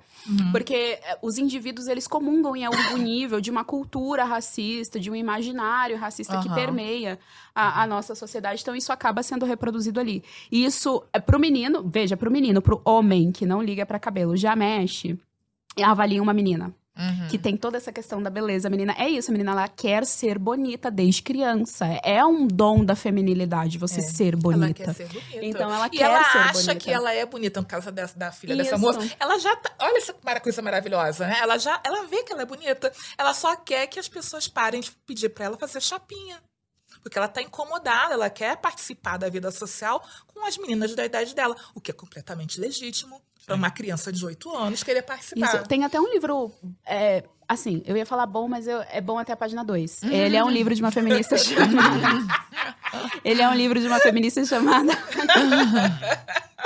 Desculpa, gente. É bom só no sumário. É, Orelhas. Ela agradecimento, prefácio. agradeço a minha família por esse livro, aí virou. É. Ai, eu achei Tá que tava ótimo. Mas é um livro que, meu Deus, pulem o prefácio, porque ele vai ensinar pra vocês que o português tá errado e a gente tem que falar ah, todos. esse- ah, isso aí que eu tá. É o Memória de Plantação, da Grada Ah, Quilomba. da Greta Quilomba, tá. Você quer estar falando do português da Lélia? N- não. É, tô falando do da Grada Quilomba. Ela é uma mulher feminista é, negra e ignorem toda a teoria do feminismo, toda a teoria do todes, isso daí não vale a pena. Mas tem uma coisinha ali que se salva, que ela fala dos efeitos psicológicos do racismo na pessoa e é uma coisa impressionante. Cara, é impressionante, é o equivalente a um trauma. Uhum. Há um trauma, um trauma. Imagina, alguém chegou aqui e atirou em você, você ficou completamente traumatizada com isso. É equivalente a isso na psique dessa pessoa. Olha que coisa impressionante. É, e ela descreve é, o racismo cotidiano. Então, algumas pessoas que estão sujeitas ao tempo todo a isso estão em alerta, sabe? Porque você está Uhum. traumatizado, você está em alerta o tempo todo. Então, essa parte vale bastante a pena é, pensar a respeito. Agora, imagine você criar uma criança com isso. Inclusive, faça um experimento social. Crie uma criança branca falando que o cabelo dela é ruim o tempo todo. Você vai ter o mesmo resultado. Uhum. Entende? Então é isso que, que é levantado. Eu criar uma criança falando que ela. Gente, é mineral. Tudo bem, tem como fazer chapinha e tal, mas é mineral. É, é meu, eu não posso me pintar, eu não posso mudar. E você dizer que isso é ruim, você está dizendo que eu sou ruim. E fazer isso dentro da escola, porque para criança, o professor é a segunda, o segundo adulto mais importante depois dos pais. Sim. Tem, ocupa um lugar no imaginário. Ele não está lá só para ensinar matemática, língua portuguesa. Ele tem uma ocupação, autoridade ali. uma autoridade, ele tem um lugar de afeto para a criança. Uhum. Aí é que ele recebe e- esse tipo de feedback da aparência dele, sugerindo que aquela criança, o cabelo dela é bombril, palha de aço, é ruim, é duro. É constrangedor. Já pediram É pra eu prender o cabelo na escola. É, É. muito constrangedor. Essa moça fez meu cab- é, que fez minha make, ela falou que, que ela recebe recados da escola falando pra É aparrar o cabelo. Mas você percebe uma linha tênue nisso? Porque, por exemplo, isso você me contando, eu percebo e é assim. É Nítido. odioso, é, o- é horrível, É odioso, assim, né? né? Uma coisa que você, você se incomoda. Eu me incomodo ouvindo você falar Aham. disso. Agora, uma vez chegou uma, uma negra com cabelo é, black também, o cabelo dela era muito grande, né? Uhum. É, e ela ah, se vitimizando lá, falando que ela não conseguia emprego e tal, porque, sei lá, ela tentou um emprego numa, num, lugar de cozinha e tal, e ela tinha que botar a touca e o cabelo dela é, não poderia não botar a como, touca, né? e ela, tipo, ah, pediram pra É, cortar o cabelo. me ajudar, Ou né, pra, meu sei amor? lá, prender o cabelo porque tinha um uniforme e tal, igual as Isso. outras meninas de cabelo liso, prendiam o cabelo, Isso. botavam um coque, ela não conseguia fazer um coque. Aí ela usou a cartada do racismo pra poder Então, se É justificar. aí que É. você é deslegitima uma linha? coisa que é legítima. É. É importante ser. Muito boa essa pergunta, Arthur, porque o principal efeito, assim, a base marxista tá errada, vocês são vitimistas, etc, etc. Mas qual que, pra mim, é o principal problema? Vocês deslegitimam aquilo que é legítimo. Então a gente tá pegando uma situação de crianças que de fato passam por racismo na escola, Uhum. porque não é, repito, não é o padrão. Eu não tô falando aqui de um colégio militar, de repente, que tem um padrão. Pô, você tem um padrão, você tem que seguir, você tá lá dentro. Sim. Uhum. Você Eu aceitou os falando- termos, né? Exatamente. Os Então você vai seguir. Eu estou falando de um colégio que não está dentro deste padrão, que está impondo isso para alunos específicos pelo único e exclusivo fato dele ter uma determinada característica física que vai de encontro a traços negroides. Isso é uma coisa, certo? Certo. Outra coisa é, é isso que o Arthur falou. Eu vou trabalhar na cozinha, eu vou trabalhar num ambiente que eu preciso prender o cabelo e eu São não vou fatores prender. objetivos, São né? ossos do ofício, como Então você qualquer tá, pessoa exatamente. fazer, então você tá não, é. deslegitimando. Eu tô falando aqui que é É. qualquer coisa. Então é, é isso que gera de repente na, eu vou colocar aqui como direita, mas a gente sabe que é muito mais complexo, mas é isso que coloca no liberal, no ANCAP, no conservador, a ideia de que não existe racismo, é tudo um mimimi. Tudo mimimi. Entende? Entendi. Uhum. É isso que, generaliza. causa. Agora, Exato. que e, generaliza. e o contrário? Por exemplo, da mesma forma que nós temos gente que fala, ah, esse cabelo, e aí vem com um monte de coisa, tem gente que fala assim, cara, Paty, esse cabelo é muito maravilhoso, quero fazer também. E aí essa Eita, pessoa é um problema acostumada. também. é, é, aí ela é acusada de Apropriação cultural. Existe isso, meu povo. Não, Ah. gente, não tem como. Olha, quando você falar que você quer ter o cabelo igual ao seu, falar você tá achando tão bonito que eu quero igual. Eu que ia ninguém achar copia, isso também. O que acha Exatamente. feio. Ninguém copia o que eu acha acho feio. isso uma evolução. Assim, vou botar no cenário da, de escola também, que é o que eu tô né, pesquisando agora. Se uma menina branca chegar e ver uma menina negra, amiguinha, ah, tá- tá com a trancinha, com aquele tererê colorido, igual a criança faz, né? Ai, mãe, eu quero igual bonitinho. Isso é, não é ótimo? Isso não é maravilhoso? Ela tá falando, Exatamente. olha, ela tá vendo que, ao contrário de nós adultos, a pessoa pura que tá Aham. achando, reconhecendo beleza onde ela tá vendo beleza, fala que quer tão igual. Qual é o problema? Disso, ninguém quer copiar o que é feio. Se ela tá ela pedindo pra colocar uma trancinha com estrelha colorido pra ficar igual a amiga, é porque ela disse que é bonito, ela já decodificou que é bonito.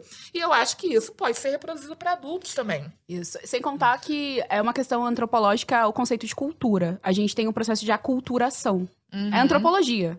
Você não precisa nem para pauta identitária, é antropologia. Você tem um processo de aculturação, ou seja, você vai ter duas culturas que vão se chocar e dali vai. Não, ainda ter um mais no outro Brasil, processo. que é a casa da. Joana das Exato. culturas. Não Exatamente. poderia, sei lá, ouvir blues porque foi criado pelos negros, Aham.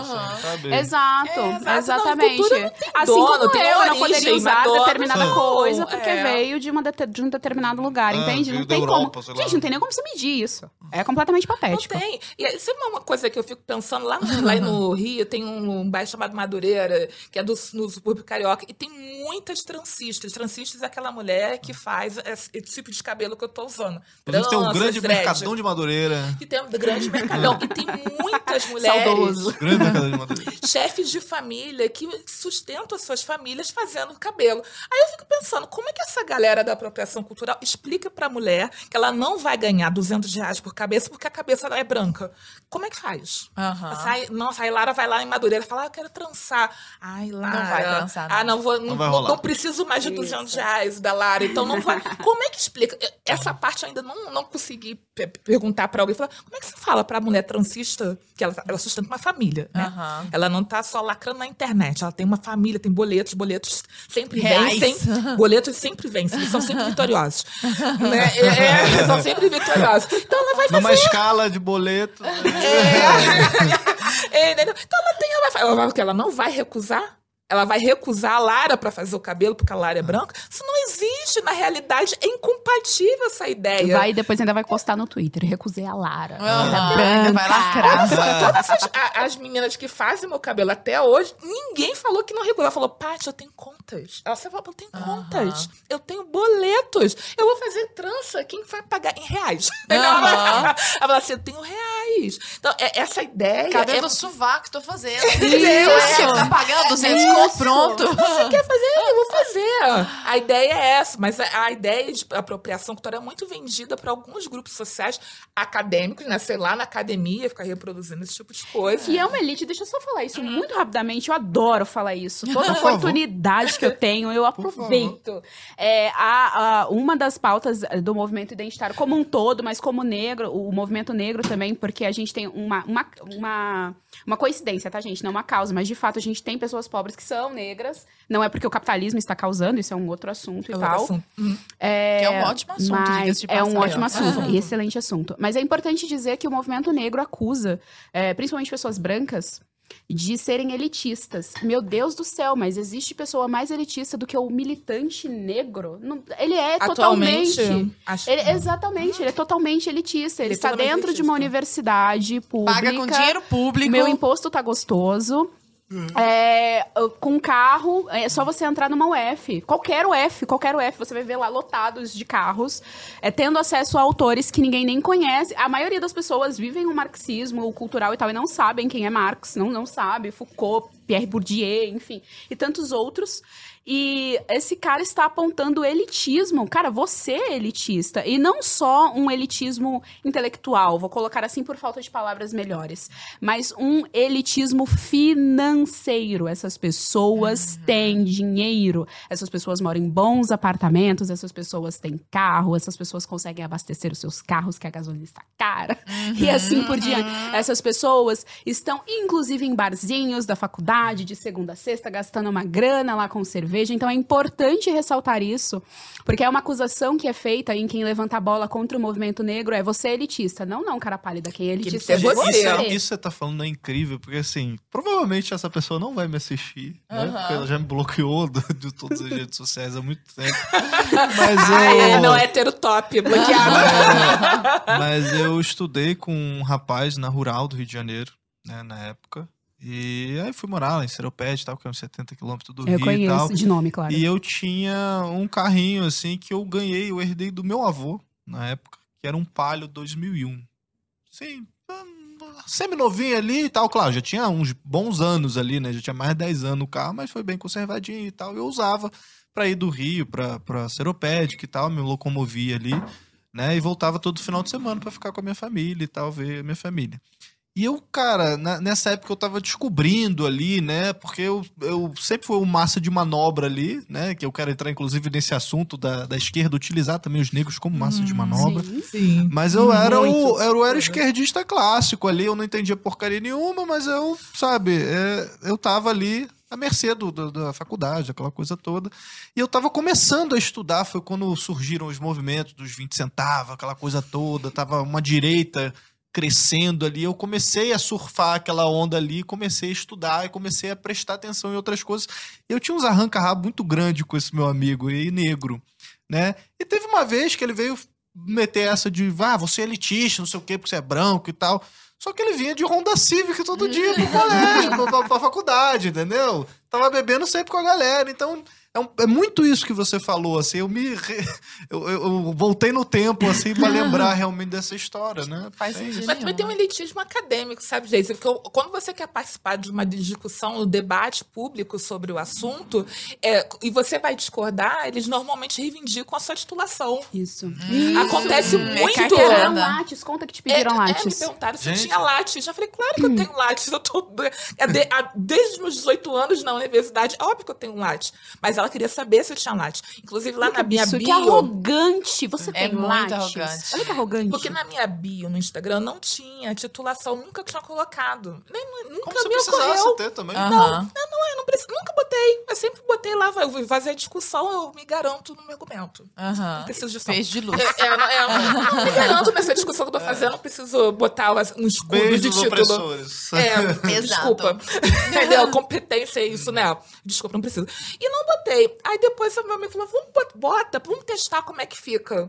E aí realmente teve uma mudança. Porque aí a pessoa que quer discordar, ela já não aponta que eu não tenho título, porque eu tenho que ter título É. para discordar. Isso é o supra-sumo do elitismo. O debate público não precisa ter essa, essa intenção cartorial que só pessoas que pisaram na universidade e adquiriram direito possam falar. Isso é um absurdo. Nossa, é Isso uma é um pontuação absurdo. muito boa. Essa vai dar um puta de um corte. É.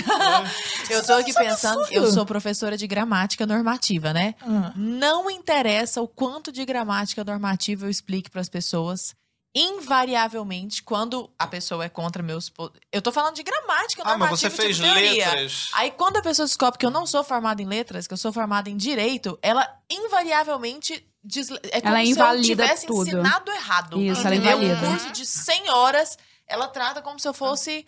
É, é- é analfabeta, entendeu? Isso. Agora, se eu tivesse curso, uma graduação em letras, gente. O que, que é uma Tem tanto graduação professor em de letra letras? aí que não sabe nem português que não sabe nada. E tem gente que Isso. sabe. Então, tipo assim, é Uhum. muita pessoa sentar a bunda ali e estudar o que ela pode fazer dentro da universidade ou fora da universidade. Fora da universidade. Ainda mais a participar do debate público. Isso, e o Que debate público elitista. é isso, e é- é- é- lembra da questão do lugar de fala, porque é justamente isso. Por que, que eu não posso falar? Por que, que o A Arthur gente não, não, tem pode lugar falar? de fala. Mas igual a gente não tem, tipo, igual o Arthur. Não, eu não É. tenho lugar porque eu sou branco. É, eu Não, não mas a gente também de- não tem, porque a gente não tem a consciência crítica discursiva. Isso. Ah, sim. No, no, é- no é. livro, no livro Lugar de Fala, Isso. ela diz que tem os elementos biológicos, Ela, raça, Aí eu tô me É, arrepio. Então vocês eu achei- negras também não gente, têm Não, porque a gente der processo, corta, mas eu sempre chamei ela de Voldemort, aquele nome que Ah, não se pode. É Valdemort ou Voldemort, eu sempre confundo, mas não se pode. Então vocês, rapidinho, vocês não têm lugar de fala, Não. mesmo Não. sendo negras. É, Não. E Porque vocês são de mulheres. Direita, é isso? Isso porque nós não atingimos a consciência. Toda teoria identitária vai falar isso. Toda, invariavelmente. Toda, toda. A teoria feminista vai dizer que você tem que alca- alcançar a consciência feminista.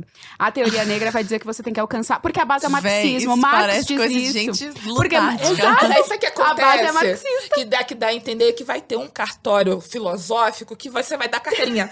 Pode, não pode. pode. E aí a gente não pode acessar esse Isso. cartório filosófico. A gente já tem uma menção pública a gente tem um A gente desacordo. não- é, a gente não atingiu a consciência. Agora, É, justamente justamente a nesse consciência. ponto, É. é, vocês sofrem hate da Oh. militância Cancelamento serem, atrás de por cancelamento. serem negras de direita. Chega alguém pra você falar, ah, você é uma falsa negra porque, sei lá, você não entendeu, você, Você é não capitão do corrobora mato. a pauta.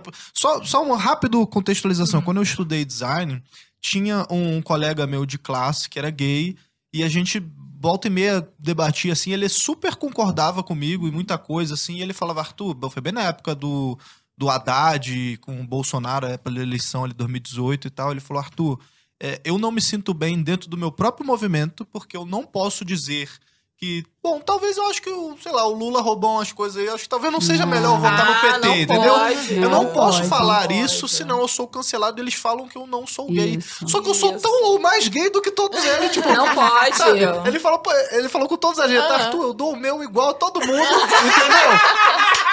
Porra! Não posso falar que, que E eu aí pra eles eu não sou, porque, ué, que porra é essa, entendeu?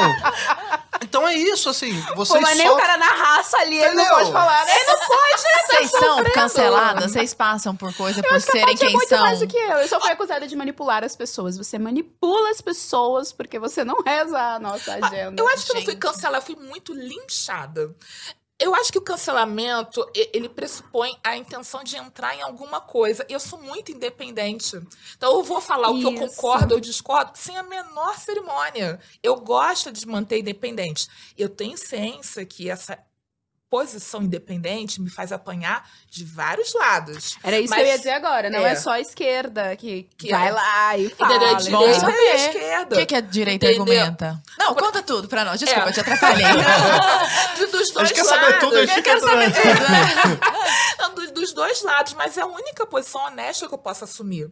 Eu, eu tenho total ciência, eu fiz uma avaliação. Falei, não, olha, eu, eu só quero ser independente. E eu tô me colocando como acadêmica, eu não sou política. Se vocês querem construir narrativa, olha que alegria, sucesso pra vocês. Eu não vou. Aí, se vocês acham que o que eu tô falando aqui, que são só dados até o momento, até o momento que tá tudo no Instagram, tem referências bibliográficas. Aí você po- é passível de discussão, mas não é verdade.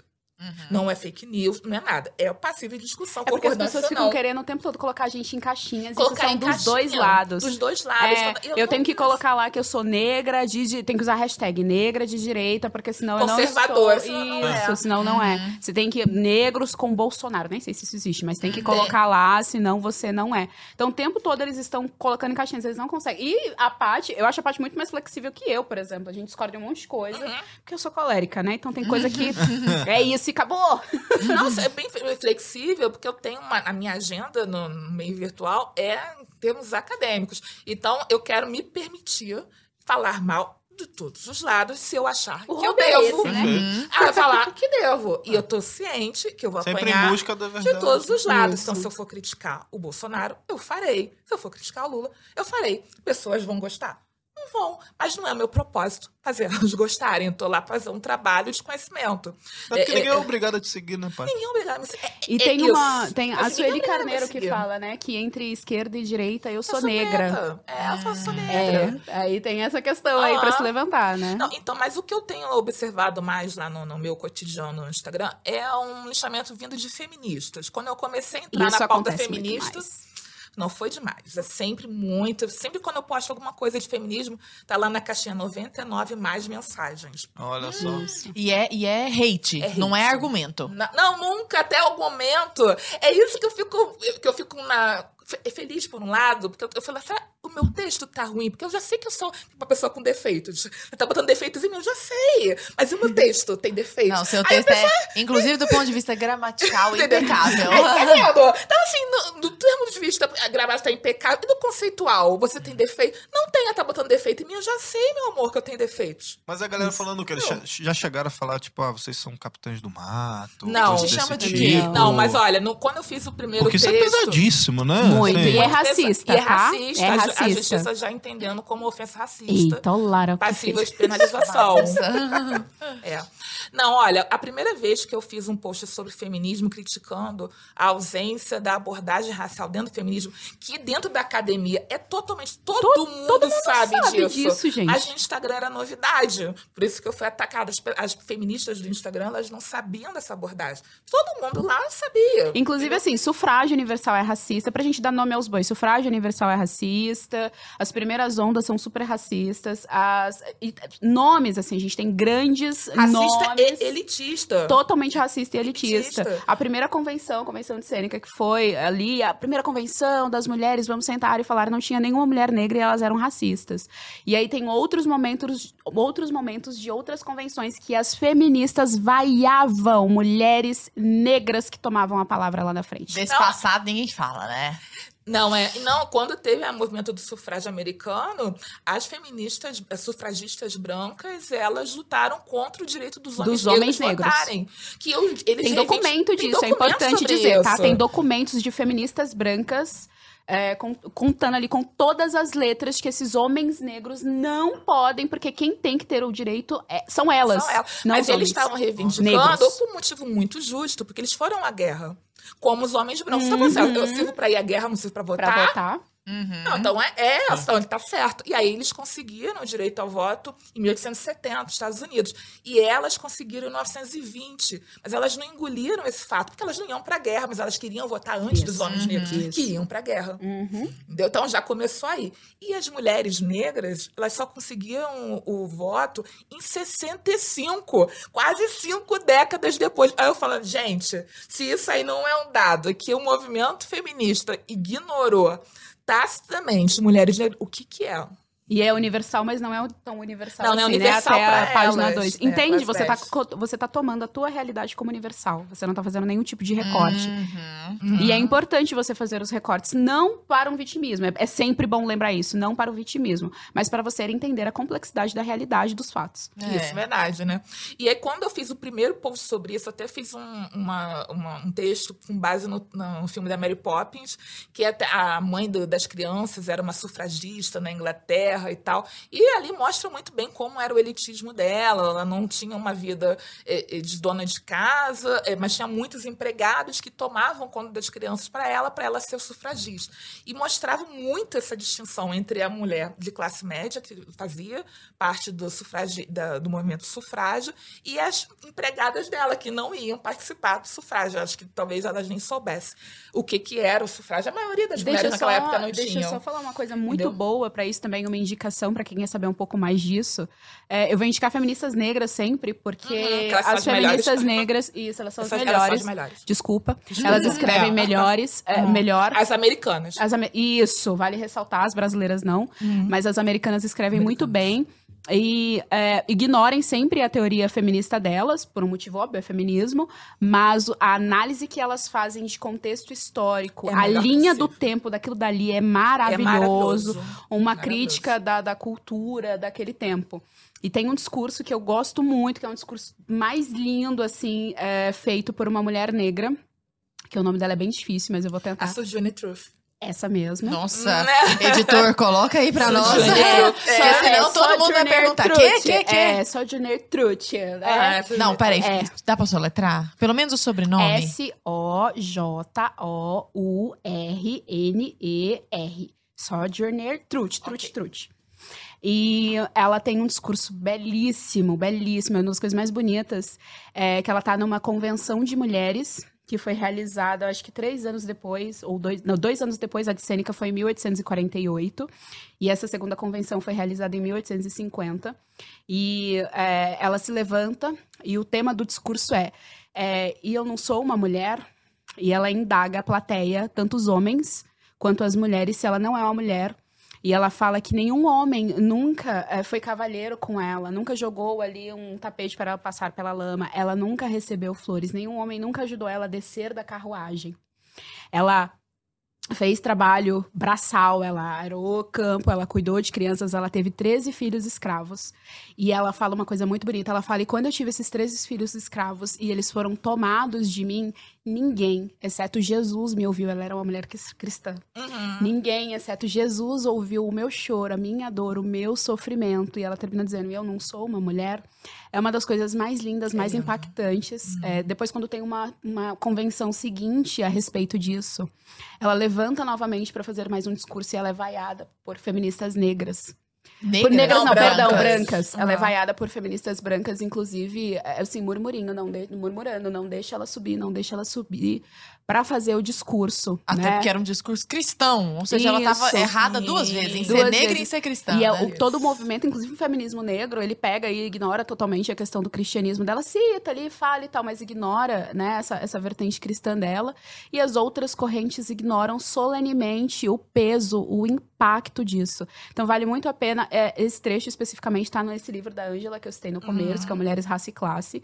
E a Bell Hooks tem um livro com este título. é, Eu não sou mulher e eu não. Ou, né, uma coisa assim, mas você consegue É, lá é, achar. Eu sou mulher. é, é. Aham.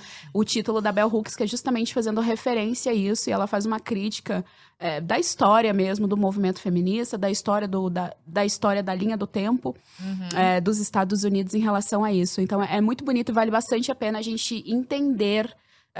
Que a mulher, ela não é universal, ela não é esse conceito universal. E quando a gente tá falando de feminismo, e até mesmo de antifeminismo, eu preciso falar isso pra direita, até mesmo de antifeminismo, elas estão falando de uma mulher muito específica, e é importante que se contemple outras mulheres para que o debate de fato seja ampliado. Hum, que ótimo. Eu acho que ia isso. ser bem muito mais enriquecido, inclusive. Muito. Eu converso com, com a, a Campanholo, a deputada Uhum. Campanholo, e eu até comentei com ela, com- li, li o livro dela, os dois, e eu acho que no livro que a Campanholo escreveu, grande, né, o Subversão, ela teria uma análise muito mais enriquecida se ela fosse nas feministas negras. O que ela criticou da, da mística feminina da Beth Friedan, que é um livro que me dá muito nervoso de ler, falei, não é possível que alguém ache isso interessante, não é possível um negócio desse. Não, mas tudo bem, isso é outro, é outro assunto. Eu acho que a campanha poderia enriquecer a discussão ali. Porque a Bell Hooks faz uma análise muito, mas muito dura da mística feminina da Beth Friedan. A, a Beth Friedan estava supondo que as mulheres todas tavam, não queriam permanecer nos seus lares subúrbios fazendo, cuidando de jardim, cuidando de criança e tal. Mas as mulheres negras eram um terço da força de trabalho naquela época. Então ela estava falando de quem? Quem é que não queria cuidar do seu jardim dentro da sua casa com o seu marido rico no subúrbio? Inclusive o feminismo negro, gente, quem lê feminismo negro sabe muito bem que o voto não foi concedido pelo movimento feminista, sabe que a mulher sempre trabalhou. De onde vocês tiraram que a mulher começou a isso. trabalhar de- com feminismo? Basta você ler qualquer autora de feminismo negro que ela vai te dizer. Não, a mulher negra sempre trabalhou. A mulher negra, a mulher pobre, a mulher imigrante, A ela latina, sempre trabalhou. De onde vocês tiraram essa ideia? Agora, dondoca ali, bonita, linda de bonita, de fato não, tra- não trabalhou. Existe problema em ser dondoca? Não, mas assumo essa identidade. Eu sou uma dondoca, não trabalho, e aqui essa é a minha realidade. E não há problema, inclusive, não há mesmo. Ok, mas não tome isso como universal e diga só o movimento feminista é que fez com que a mulher Libertou trabalhasse. as mulheres. Isso, quando eu recebo essa pergunta em caixinha ou direct, eu falo, filha, mas de onde você tirou essa loucura? Basta você ler qualquer feminista negra que ela vai te dizer. A gente tá trabalhando aqui, ó, há um tempão. Agora, ser CEO de, de sei lá o quê, sei lá o quê, sei lá o que lá, de fato, não. Mas assim, trabalho, trabalho, trabalho, estamos. E as bonitas querem? Não, elas querem os altos cargos, porque o movimento feminista, ele era elitista lá no passado e ele segue sendo elitista. Para ser lixeira, nenhuma feminista quer, mas para um alto cargo elas querem, desde o começo. Isso é quê? desde o começo. Por que, que vocês acham que tem tantos negros de esquerda? Eles utilizam os negros como massa de manobra e Porque a como... esquerda sequestrou a pauta e ninguém foi lá a pagar o resgate. Uhum. Simples assim. Ninguém foi lá e pagou o resgate. E se a gente não levantar e ir lá e pagar o resgate, eles vão continuar. Porque o racismo de fato existe. A esquerda sabe que existe e ela sabe muito bem manipular esse dado da realidade. Olha só, até pouco tempo atrás, eu até gosto de ressaltar isso com os seguidores lá, né, que são mais jovens e estão empolgados, e que eles acham que essa pauta eh, antirracista surgiu com a esquerda. Eu, eu escrevi aqui, surgiu agora, dois, dois Eu falei, olha só, se- eu, eu nunca sei se a pessoa tá querendo me irritar ou se ela realmente não sabe. Mas, é, é, eu, eu nunca sei, eu fico, será que ela tá me irritando? Porque- Tá dando certo. É, se é isso que ela se ela quer. me irritar ou se ela Igual não sabe meme, eu odeio a mesmo. internet que a pessoa lá da casa dela faz eu sentir ódio daqui da minha casa. É. Não, eu falei, olha só, por que você tá falando isso? Ela, ah, porque foi a, a- a esquerda que defendeu as cotas já. Eu falei, não foi. E eu tô falando que não foi, não só porque eu li, porque eu vi, eu estava lá. Muito bom Fui, eu isso. tava. Eu vi com os meus olhos. Onde? O que, que é a história? Entendeu? Porque, olha só, quando a, a cota racial surgiu na UES, foi a primeira universidade, eu tinha 16 anos, eu era muito ativa no ativismo negro. Então, eu vi o que aconteceu. Eu sou capaz de apontar as pessoas de esquerda, que naquela época eram contra e agora é a favor. Eu sou capaz de apontar isso. A esquerda, o pessoal comunista, não era a favor de cota racial. A maior parte do pessoal hoje, que, que hoje é pessoal, mas naquela época era, ainda era uma vertente do PT, não existia pessoal, também não era a favor de cota racial. Eles chegaram agora, que as, as primeiras turmas da UERJ deram ótimos resultados. Eles deram ótimos resultados, os cotistas. Então você está falando assim, você está falando que de onde? Não foi, eu vi com os meus olhos, não tô só lendo, eu vi, eu lembro de cada um. Quem bancou essa, o movimento para a cota de acesso naquele contexto do Rio de Janeiro Oeste foram os professores dos pré-vestibulares negros comunitários. Eles tomaram, e estudantes, tipo eu com 16 anos, 17 anos. Uhum. Não era eles, eles pegaram a onda agora, porque é muito ótimo, é confortável você a falar que é a favor quando deu certo. Entendi. Mas não era. Eu lembro uma vez, eu estava no colégio, uma professora que é muito esperta falou assim: "Não, você tem que entrevistar uma pessoa que é contra cotas, para você melhorar o teu argumento a favor de cotas. E aí ela me indicou uma pessoa que era de um partido comunista, PCB, PCdoB, eu não lembro qual era. Era um negão também, né? Assim, grandão e tal. E ele falando que era contra, porque ia aumentar o número de negros eh, capitalistas burgueses. e aí, ó, Que- é, né? Porque como a pessoa Uma ia- pena que eu não Ele era comunista. Ele era comunista. Ele era contra isso. E eu fiquei horrorizada, mas eu não, não tinha um argumento, óbvio, era uma criança, né, naquela época. Não tinha um argumento para contra-argumentar com ele. Mas eu lembro de eu ter ficado horrorizada. E eu nunca mais esqueci disso. E- Mas as pessoas hoje acham que a esquerda sempre foi a favor. Eu falei, eu- eu- me dá até um nervoso quando eu escuto isso, que eu fico nervosa. Não foi, não foi a favor. Olha só, começou agora. Câmera, então começou agora. Cara, qual que é a minha Em câmera? 2000, em 2000 e pouco pra cá, aí tem uma galera que achou bonito, mas não era, entendeu? Ó, 2002, 2003, não era. Estava sozinhos nessa. Tá? Nós vamos todos perdoar essas pessoas e tal, mas não era. Entendeu? Não esqueça disso. Mostrou agora é Entendeu? é. É, obrigada. É, inclusive, nós vamos todas perdoar. Há um fundo muito cristão nisso. É. Só por isso que a gente Como que perdoar, é essa tá? Pegada cristã de vocês dentro do ativismo negro? Vocês sabe que a gente não pode, né? por isso? Você sabe que a gente É. não pode, que a igreja é racista. Você sabe disso, É, né? a gente é não racista, pode, não porque a igreja é racista. Não Gente, Você contém ironia, tá? É, Eu vou isso é avisar. importante dizer que contém ironia. Não, não pode. Não podemos. Mas como que é? Vocês bugam muito a Matrix, assim? Porque Não, vocês... Totalmente, a gente é o bug em pessoa. Assim, a gente sai andando com a plaquinha bug, porque é exatamente isso, assim, nós somos católicas, católicas mesmo ali, de, né, professamos de fato a fé. É, defendemos a igreja, inclusive, Paty recentemente pegou uma baita briga lá, porque as Eu pessoas uma briga. acusaram. Não, essa briga eu tô disposta a pagar em público. Eu já declarei lá. Se quiser vir, pode vir. Isso, porque não pode, né? Porque é, vem disso, né? Dessa ideia de que a igreja foi conivente com a escravidão, de que a igreja, é, o Jesus é branco. Olha que ideia, gente. Se você for procurar arte em relação a, a Jesus, tipo, tem de várias etnias, porque é uma questão de construção de imaginários, Zé Mané, não é? Não tem nada a ver com racismo. Aham. E aí a gente não pode, porque o Jesus, ele é um homem branco, detentor de todo... Eu juro, Lara, eu não tô zoando. Mas super parece que tá zoando, não é possível. Eu juro, Não, Lara. eu não é isso zoeira. agora. Não é possível. Não é, uma- Lara, eu juro, não é, uma isso. zoeira. Olha o só. argumento absurdo. Olha, eu- teve um post que eu fiz eh, comentando assim: ah, eu vou fa- fazer as coisas que me chamaram nessa temporada intensiva no Instagram. E aí um dos pontos falou assim: olha, eu achei muito estranho é o pessoal ter tanto conforto em criticar o cristianismo. E aí vem uma pessoa falando: ah, mas criticar o cristianismo ninguém é obrigado a não gostar, a gostar do cristianismo.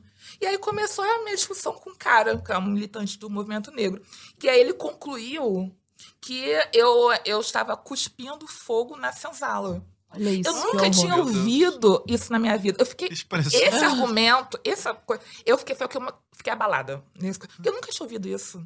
Nunca, nunca, nunca tinha ouvido isso. E outra Não, coisa, e ele acha que os isso... negros, então, estão todos na senzala Isso. hoje, Não, né? e- ele não e percebe é- que ele é racista com e isso. ele não percebe o quanto ele pisa na história. Olha, eu tenho um ódio quando faz isso. Não, pisa na história do negro. Cara, tu, tu não sabe o que é levar uma chicotada. Tu não sabe, não sabe. o que é ser uma mercadoria. E Tá aí tu reclamando do abre a ar-condicionado de boca. casa. Ah, bonitão. Do teu Twitter Revolucionário aqui, de condomínio que- fechado. Isso, você não sabe pra se comparar com o sofrimento dessa pessoa. Meu amor, existem escalas do sofrimento. Escalas e não é porque você é negro que você sabe qual é o sofrimento dessa pessoa que de fato viveu isto na vida. Então, quando você faz isso, você está pisando na história do negro. Isso é completamente absurdo. Você pisa na história desse cara. É, olha, eu já ouvi toda sorte de argumento desse tipo, de, né, de coisas assim, de crítica e tal, que hoje, assim, até lido bem com, com isso. Eu, eu estou focando em produzir um bom texto. Se a pessoa falar, ah, tem, um- tem um erro no teu texto, aí eu vou entender. Uma fo- não, mas nunca é, a crítica nunca vai Nunca nessa. é. Olha, essa fonte que você usou não é bem assim, você está distorcendo o livro X. Nunca é assim, Não, nunca. sabe o que, que eu escuto? E a gente lê, eu pelo menos, eu leio mais feministas e progressistas. Até eu leio muito mais discordar, feminista que né? feminista, eu tenho Exato, certeza. eu leio É, muito é, mais eu tenho isso do certeza. que uma Mais coisa do que é os próprios interesse. feministas, né? Ah, Com muito certeza, mais, com com certeza. certeza, é E com do que certeza. coisas que são de fato do meu interesse. Pô, eu queria estar lendo, sei lá, a respeito do, do conservadorismo, a respeito de economia. É muito mais interessante. Debate filosófico. É uma coisa muito mais interessante do que eu estar aqui perdendo Mas meu existe tempo. uma vocação É. aí que te chama, né? É, é, não, e é importante a gente pegar essa vocação pra gente sinalizar pra outras pessoas, como a gente Isso. que existe. E aí foi por isso que eu botei na minha bio também católica. Porque eu falei, não, É a minha primeira informação, católica. católica. Não, porque eu falei, essa briga eu tô disposta a pagar. Eu, não, eu compro essa briga. Toda vez que vi algum militonto falar que eu não posso ser católica, porque eu sou preta, você pode ter certeza que eu vou brigar. Eu tô preparada pra essa briga. Já tá declarado lá no post. Se você quiser brigar, tô aqui. Vai vir, né? Vem, né? vem de garfo que eu tô servindo sopa. Aham. Eu tô comprada a briga. Agora eu quero Olha, saber se você é, leu é, tudo que eu li. Tadinho, Vem, mas né, não? põe na banca. É, põe na banca. Eu tô preparada pra essa briga. Tem as outras, as outras coisas de feminismo, não. Não é uma coisa que eu vou brigar e falar, ah, tudo bom. Mas isso aqui eu vou brigar. Sabe por que que eu, eu resolvi brigar? Que eu considero a parte religiosa muito da minha vida privada. E eu, eu fui criada católica, mas eu me afastei muitos anos da igreja católica. Eu retornei há pouquíssimo tempo. E pra mim, a, a vida religiosa é sempre desafiadora. E eu preferia nem comentar no Instagram, porque é meu. Assim, até a minha vida, eu e Deus. Entendeu? É uma coisa minha. Não queria falar sobre isso. E eu levo com seriedade, mas é difícil pra mim. É a uma padroeira do Brasil, íntima. uma santa negra. Uma santa Santa negra. Mas aí nós vamos agora com a narrativa, Ah, né? entendeu? É, não adianta, porque isso é São excelente. Benedito. Uhum. É, tem um Instagram chamado Negritude Católica, que é excelente. Excelente, maravilhoso. Excelente. Olha, coloca o arroba aí, Católica. produção. Arroba negritude católica. É excelente. É um seminarista que faz o conteúdo. Ele é maravilhoso. E ele é maravilhoso. E você tem lá uma porção de santos que vieram do, do continente africano, santos negros e tal. Documentos da igreja condenando o racismo. Tem A, lá a tudo própria história isso. do Cristo Redentor, né? Foi uma, uma provocação de um jornalista negro que che- chegou pra Princesa Isabel Uhum. e tal, falando que queria, né, homenageá-la e tal. E ela falou: não, eu não, não mereço, como redentora, né, por conta da. Da absolu- Da- da- da absolução, da, da Uhum. escravidão e tal. Ela falou: não, quem, quem merece ser homenageado é que seja Nosso Senhor e tal. Mas, então, assim, é. ela- daí que veio o Cristo Redentor, que tá lá no Rio de Ah, Janeiro, entendeu? Mas, assim, do ponto de vista sociológico, esse argumento do, do, do, do militonto é extremamente estúpido. Porque 55% dos católicos no Brasil são negros. São negros. Ah, então, no caso, você não vai militar para 55% dos negros, vai militar para qual porcentagem? Exatamente. Uhum. Entendeu? 17,6% dos católicos do mundo estão na África. Olha, e outro dado interessante. Ao passo que religiões de matriz africana, ela é majoritariamente professada Branca. por pessoas brancas. Brancas. O quê? Tomei um red pill pesado aqui Aqui agora. na, aqui na cidade de São Paulo, eh, tem um dado da Secretaria Municipal que aponta que 63, 67% Eu não do, sei do, o dado do- é. certinho, mas é uma quantidade é uma grande. quantidade- Veja, é 60, é 63, mais de 60. Aham. Tem São muito brancos. artista global. Exatamente, tem, bastante toda uma elite. Gente, o pobre tá indo ali na paroquinha do padre rezar um terço, pelo amor Ah. de Deus. Pelo amor de Deus. Vocês que gostam aí de ir lá pro terreiro. Ou evangélico. caro. Vale ressaltar É que é uma religião cara. As roupas são caras, é caro, não é qualquer um que paga pra fazer santo, não, porque é, ca- é caro, tipo É muito 15 mil, caro. 17 mil, 20 mil, é caro. E assim, eu fui generosa, tá? Esses valores estão baratos. Você foi generosa, que é bem mais caro. Muito. Larinha, Gente, eu tô muito passada. eu... eu sei que a gente tem muito pano aqui. Nossa, pra eu ainda muita tinha tanta coisa. A gente vai se encaminhando pro nosso final. Não dá nem espaço pra uma última Vai, vai. perguntinha. Eu tinha tantas ainda. Eu queria falar do embranquecidas, do palmiteira, de essas A palavras solidão da mulher negra, A que solidão foi. da mulher negra. Não, eu vou jogar. Vamos fazer o seguinte, então. Tá, por favor. Deixa Não, pra vamos lá. vocês. Eu Ah. vou jogar três temas aqui, porque por mim eu iria mais uns 40 minutos aqui. E aí vocês me falam qual deles vocês acham que é mais importante ser dito. Aham. Qual que é o recado aí maior. E se não for nenhum desses, fala assim, eu quero falar de outra coisa que pra Pode mim é falar mais dos três importante. de maneira objetiva aí É, pra os gente três. matar. Polícia, Então, vocês começaram a falar alguma coisa a respeito da polícia, dessa Uhum. relação. Essa questão do embranquecidas, que é importante. Da miscigenação. É, não, é engraçado. O conceito de embranquecidas não só tem a ver com miscigenação. Não. É porque, com na verdade, o conceito é, é o embranquecimento. Vocês É acham que porque essa é mais do- importante é que porque, polícia? na verdade, vem da branquitude. Isso. O Então, conceito é branquitude. Uhum, É, o conceito é. branquitude. E aí tem uma, uma parte do movimento negro que entende que as pessoas negras que se afastam da cultura negra, de práticas de cultura negra, elas embranqueceram. Por que, que elas embranqueceram? Porque existe uma branquitude. Uhum. Então, a O que branquitude, que é branquitude? é um conjunto de pessoas brancas. É parecido com o patriarcado. É um conjunto de pessoas brancas que estão no poder e estão o tempo todo de- articulados de maneira que este poder fique o tempo todo, fique perpétuo com os brancos. Isso é um movimento de Hum. branquitude. Então, isso tá aqui. Esse poder tá o tempo todo aqui. Não é o oposto de negritude. Não, porque aí a negritude é tipo Sim. é um movimento É um de cultural, negros, é. e aí eu tô respondendo ao racismo, não é o oposto. Mas quando alguém fala que essa fulana é embranquecida, é uma intenção sempre de ofensa. Isso, é uma ofensa. É uma ofensa. Você tá dizendo que essa pessoa não atingiu a consciência Marx de novo, então você não conseguiu atingir uma consciência de classe, uma consciência É um feminista, uma consciência com de branco negra. que eles falam. E né? aí você está reproduzindo uma lógica elitista, portanto, uma lógica branca, uma lógica do, do- do- da branquitude. E aí, essa lógica de poder você está reproduzindo, você não conseguiu se libertar dela. Então, você está se embranquecendo. Hum, Uhum. Patrícia e eu, por exemplo, somos esse exemplo. Isso, nós nós somos somos duas pessoas embranquecidas. Mas você desmontou esse argumento falando a respeito da, do pensamento intelectual por parte de negros. Como que é essa, esse, esse desmonte aí, Paty? porque veja bem, quando eu li a Lélia Gonzalez falando que ela era embranquecida até entrar no movimento negro, mesmo ela já sendo uma intelectual renomada, eu fiquei pensando, ué, se embranquecido é o sinônimo de autoinstrução, ser negro é o quê? Você está dizendo que a pessoa embranquecida com autoinstrução, ela é embranquecida. Então, o negro não é tem, não tem autoinstrução? Você está atrelando a alta instrução, a alta cultura ou a classe média à branquitude? Entendi. Então Qual é você o tá lugar? excluindo o negro, né? Isso. Não, você- eu, eu não posso ser classe média com pode alta instrução. isso, você não pode ter uma ascensão. É, É extremamente racista. Entendeu? Eu olhar pra você e falar, você não pode ser inteligente, você não pode ser intelectual, você não, Não pode ser alcançar- acadêmica. Mas isso aí, na verdade, é até um- uma contradição própria da, da Lélia, porque ela é de família classe Isso, média. isso! Ela é. Ela era, ela era, né? Ela já faleceu. Ela era, ela, Ela estudou era. em colégio. A Lélia Gonzalez era uma feminista negra, brasileira, muito importante, Uhum. Muito porque importante. ela fundou o movimento negro unificado. Então ela estava lá, ela participou de todo o movimento, ela era uma liderança do movimento negro unificado. Aí por isso que é Uhum. importante sempre a gente citá-la. É, é muito importante, ela é bem referenciada, mas ela faz há muito, muito retorno a esse termo embranquecida no texto. Isso me incomoda demais. Gente, por que, que eu tô embranquecida? Só porque eu ascendi para a classe média, eu já era de uma classe pobre e Não foi para a classe média. Uhum.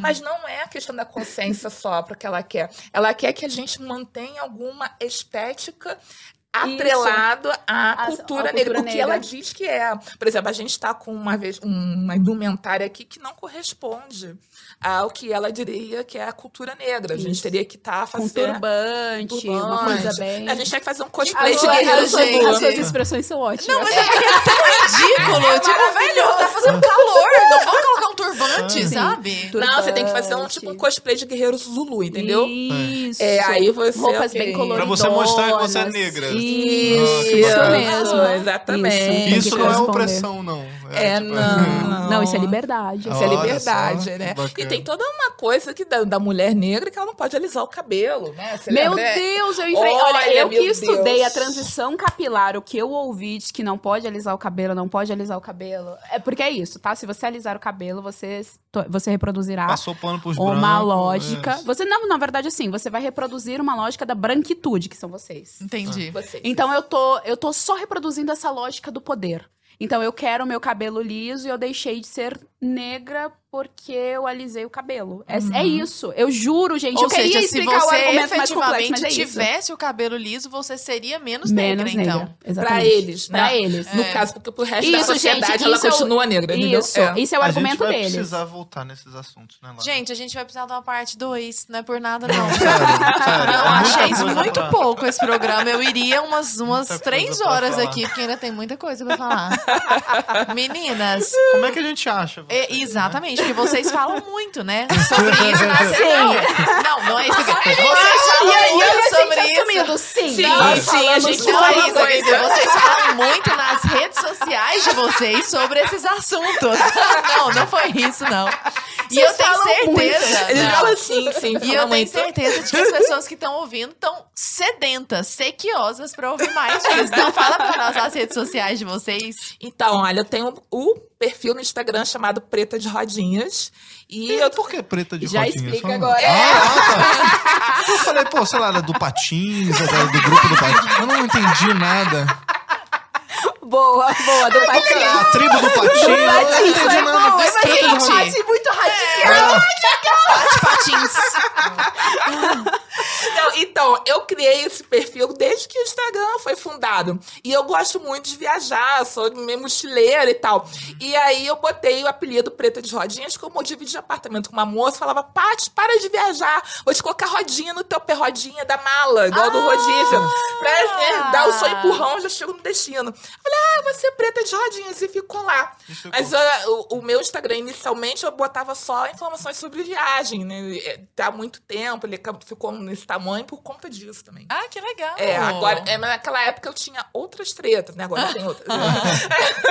Renovando o ciclo das Renovando, tretas. é. Vai aparecer na Inclusive, tela. em- é, só um, assim, um asterisco, só pra deixar assim no ar, a Paty quase que diariamente recebe assim: Você já foi pra África? Quase que diariamente perguntam pra onde? Paty. Do, do, da essa caixinha de pergunta? pergunta. Já o caixinha de perguntas no Ah, porque Instagram. ela viajava muito? Muito. Não, então, mas eles queriam Não. checar se eu Se ela tinha já ido tinha ido à à África. Entendeu? Porque pra eles, tem uma galera lá do, né, do movimento do ativismo que diz que os negros que viajam preferem ir pra América do Norte, Pra à Europa. Vai pra Disney e não vai pra África. Isso! Isso, é tipo e isso. dizem que é palmitagem geográfica. Meu Deus! É muito, muito lorota. engraçado. Aí eu não falei, não, fui em 34 países. Aí eu perguntei, mas você já foi pra África? Você- contando que eu chegava lá assim, não, nunca fui. Mas eu falei, não, por acaso eu fui, por acaso eu chego em quatro países da África. É toda vez, né? Toda, Toda vez, vez. alguém me pergunta Você já isso. foi pra África? Você foi pra África? Não, assim, mas África, você já foi. Aí eu mas você já foi. É, não, eu vi tua foto em Praga, mas não foi. África, sabe?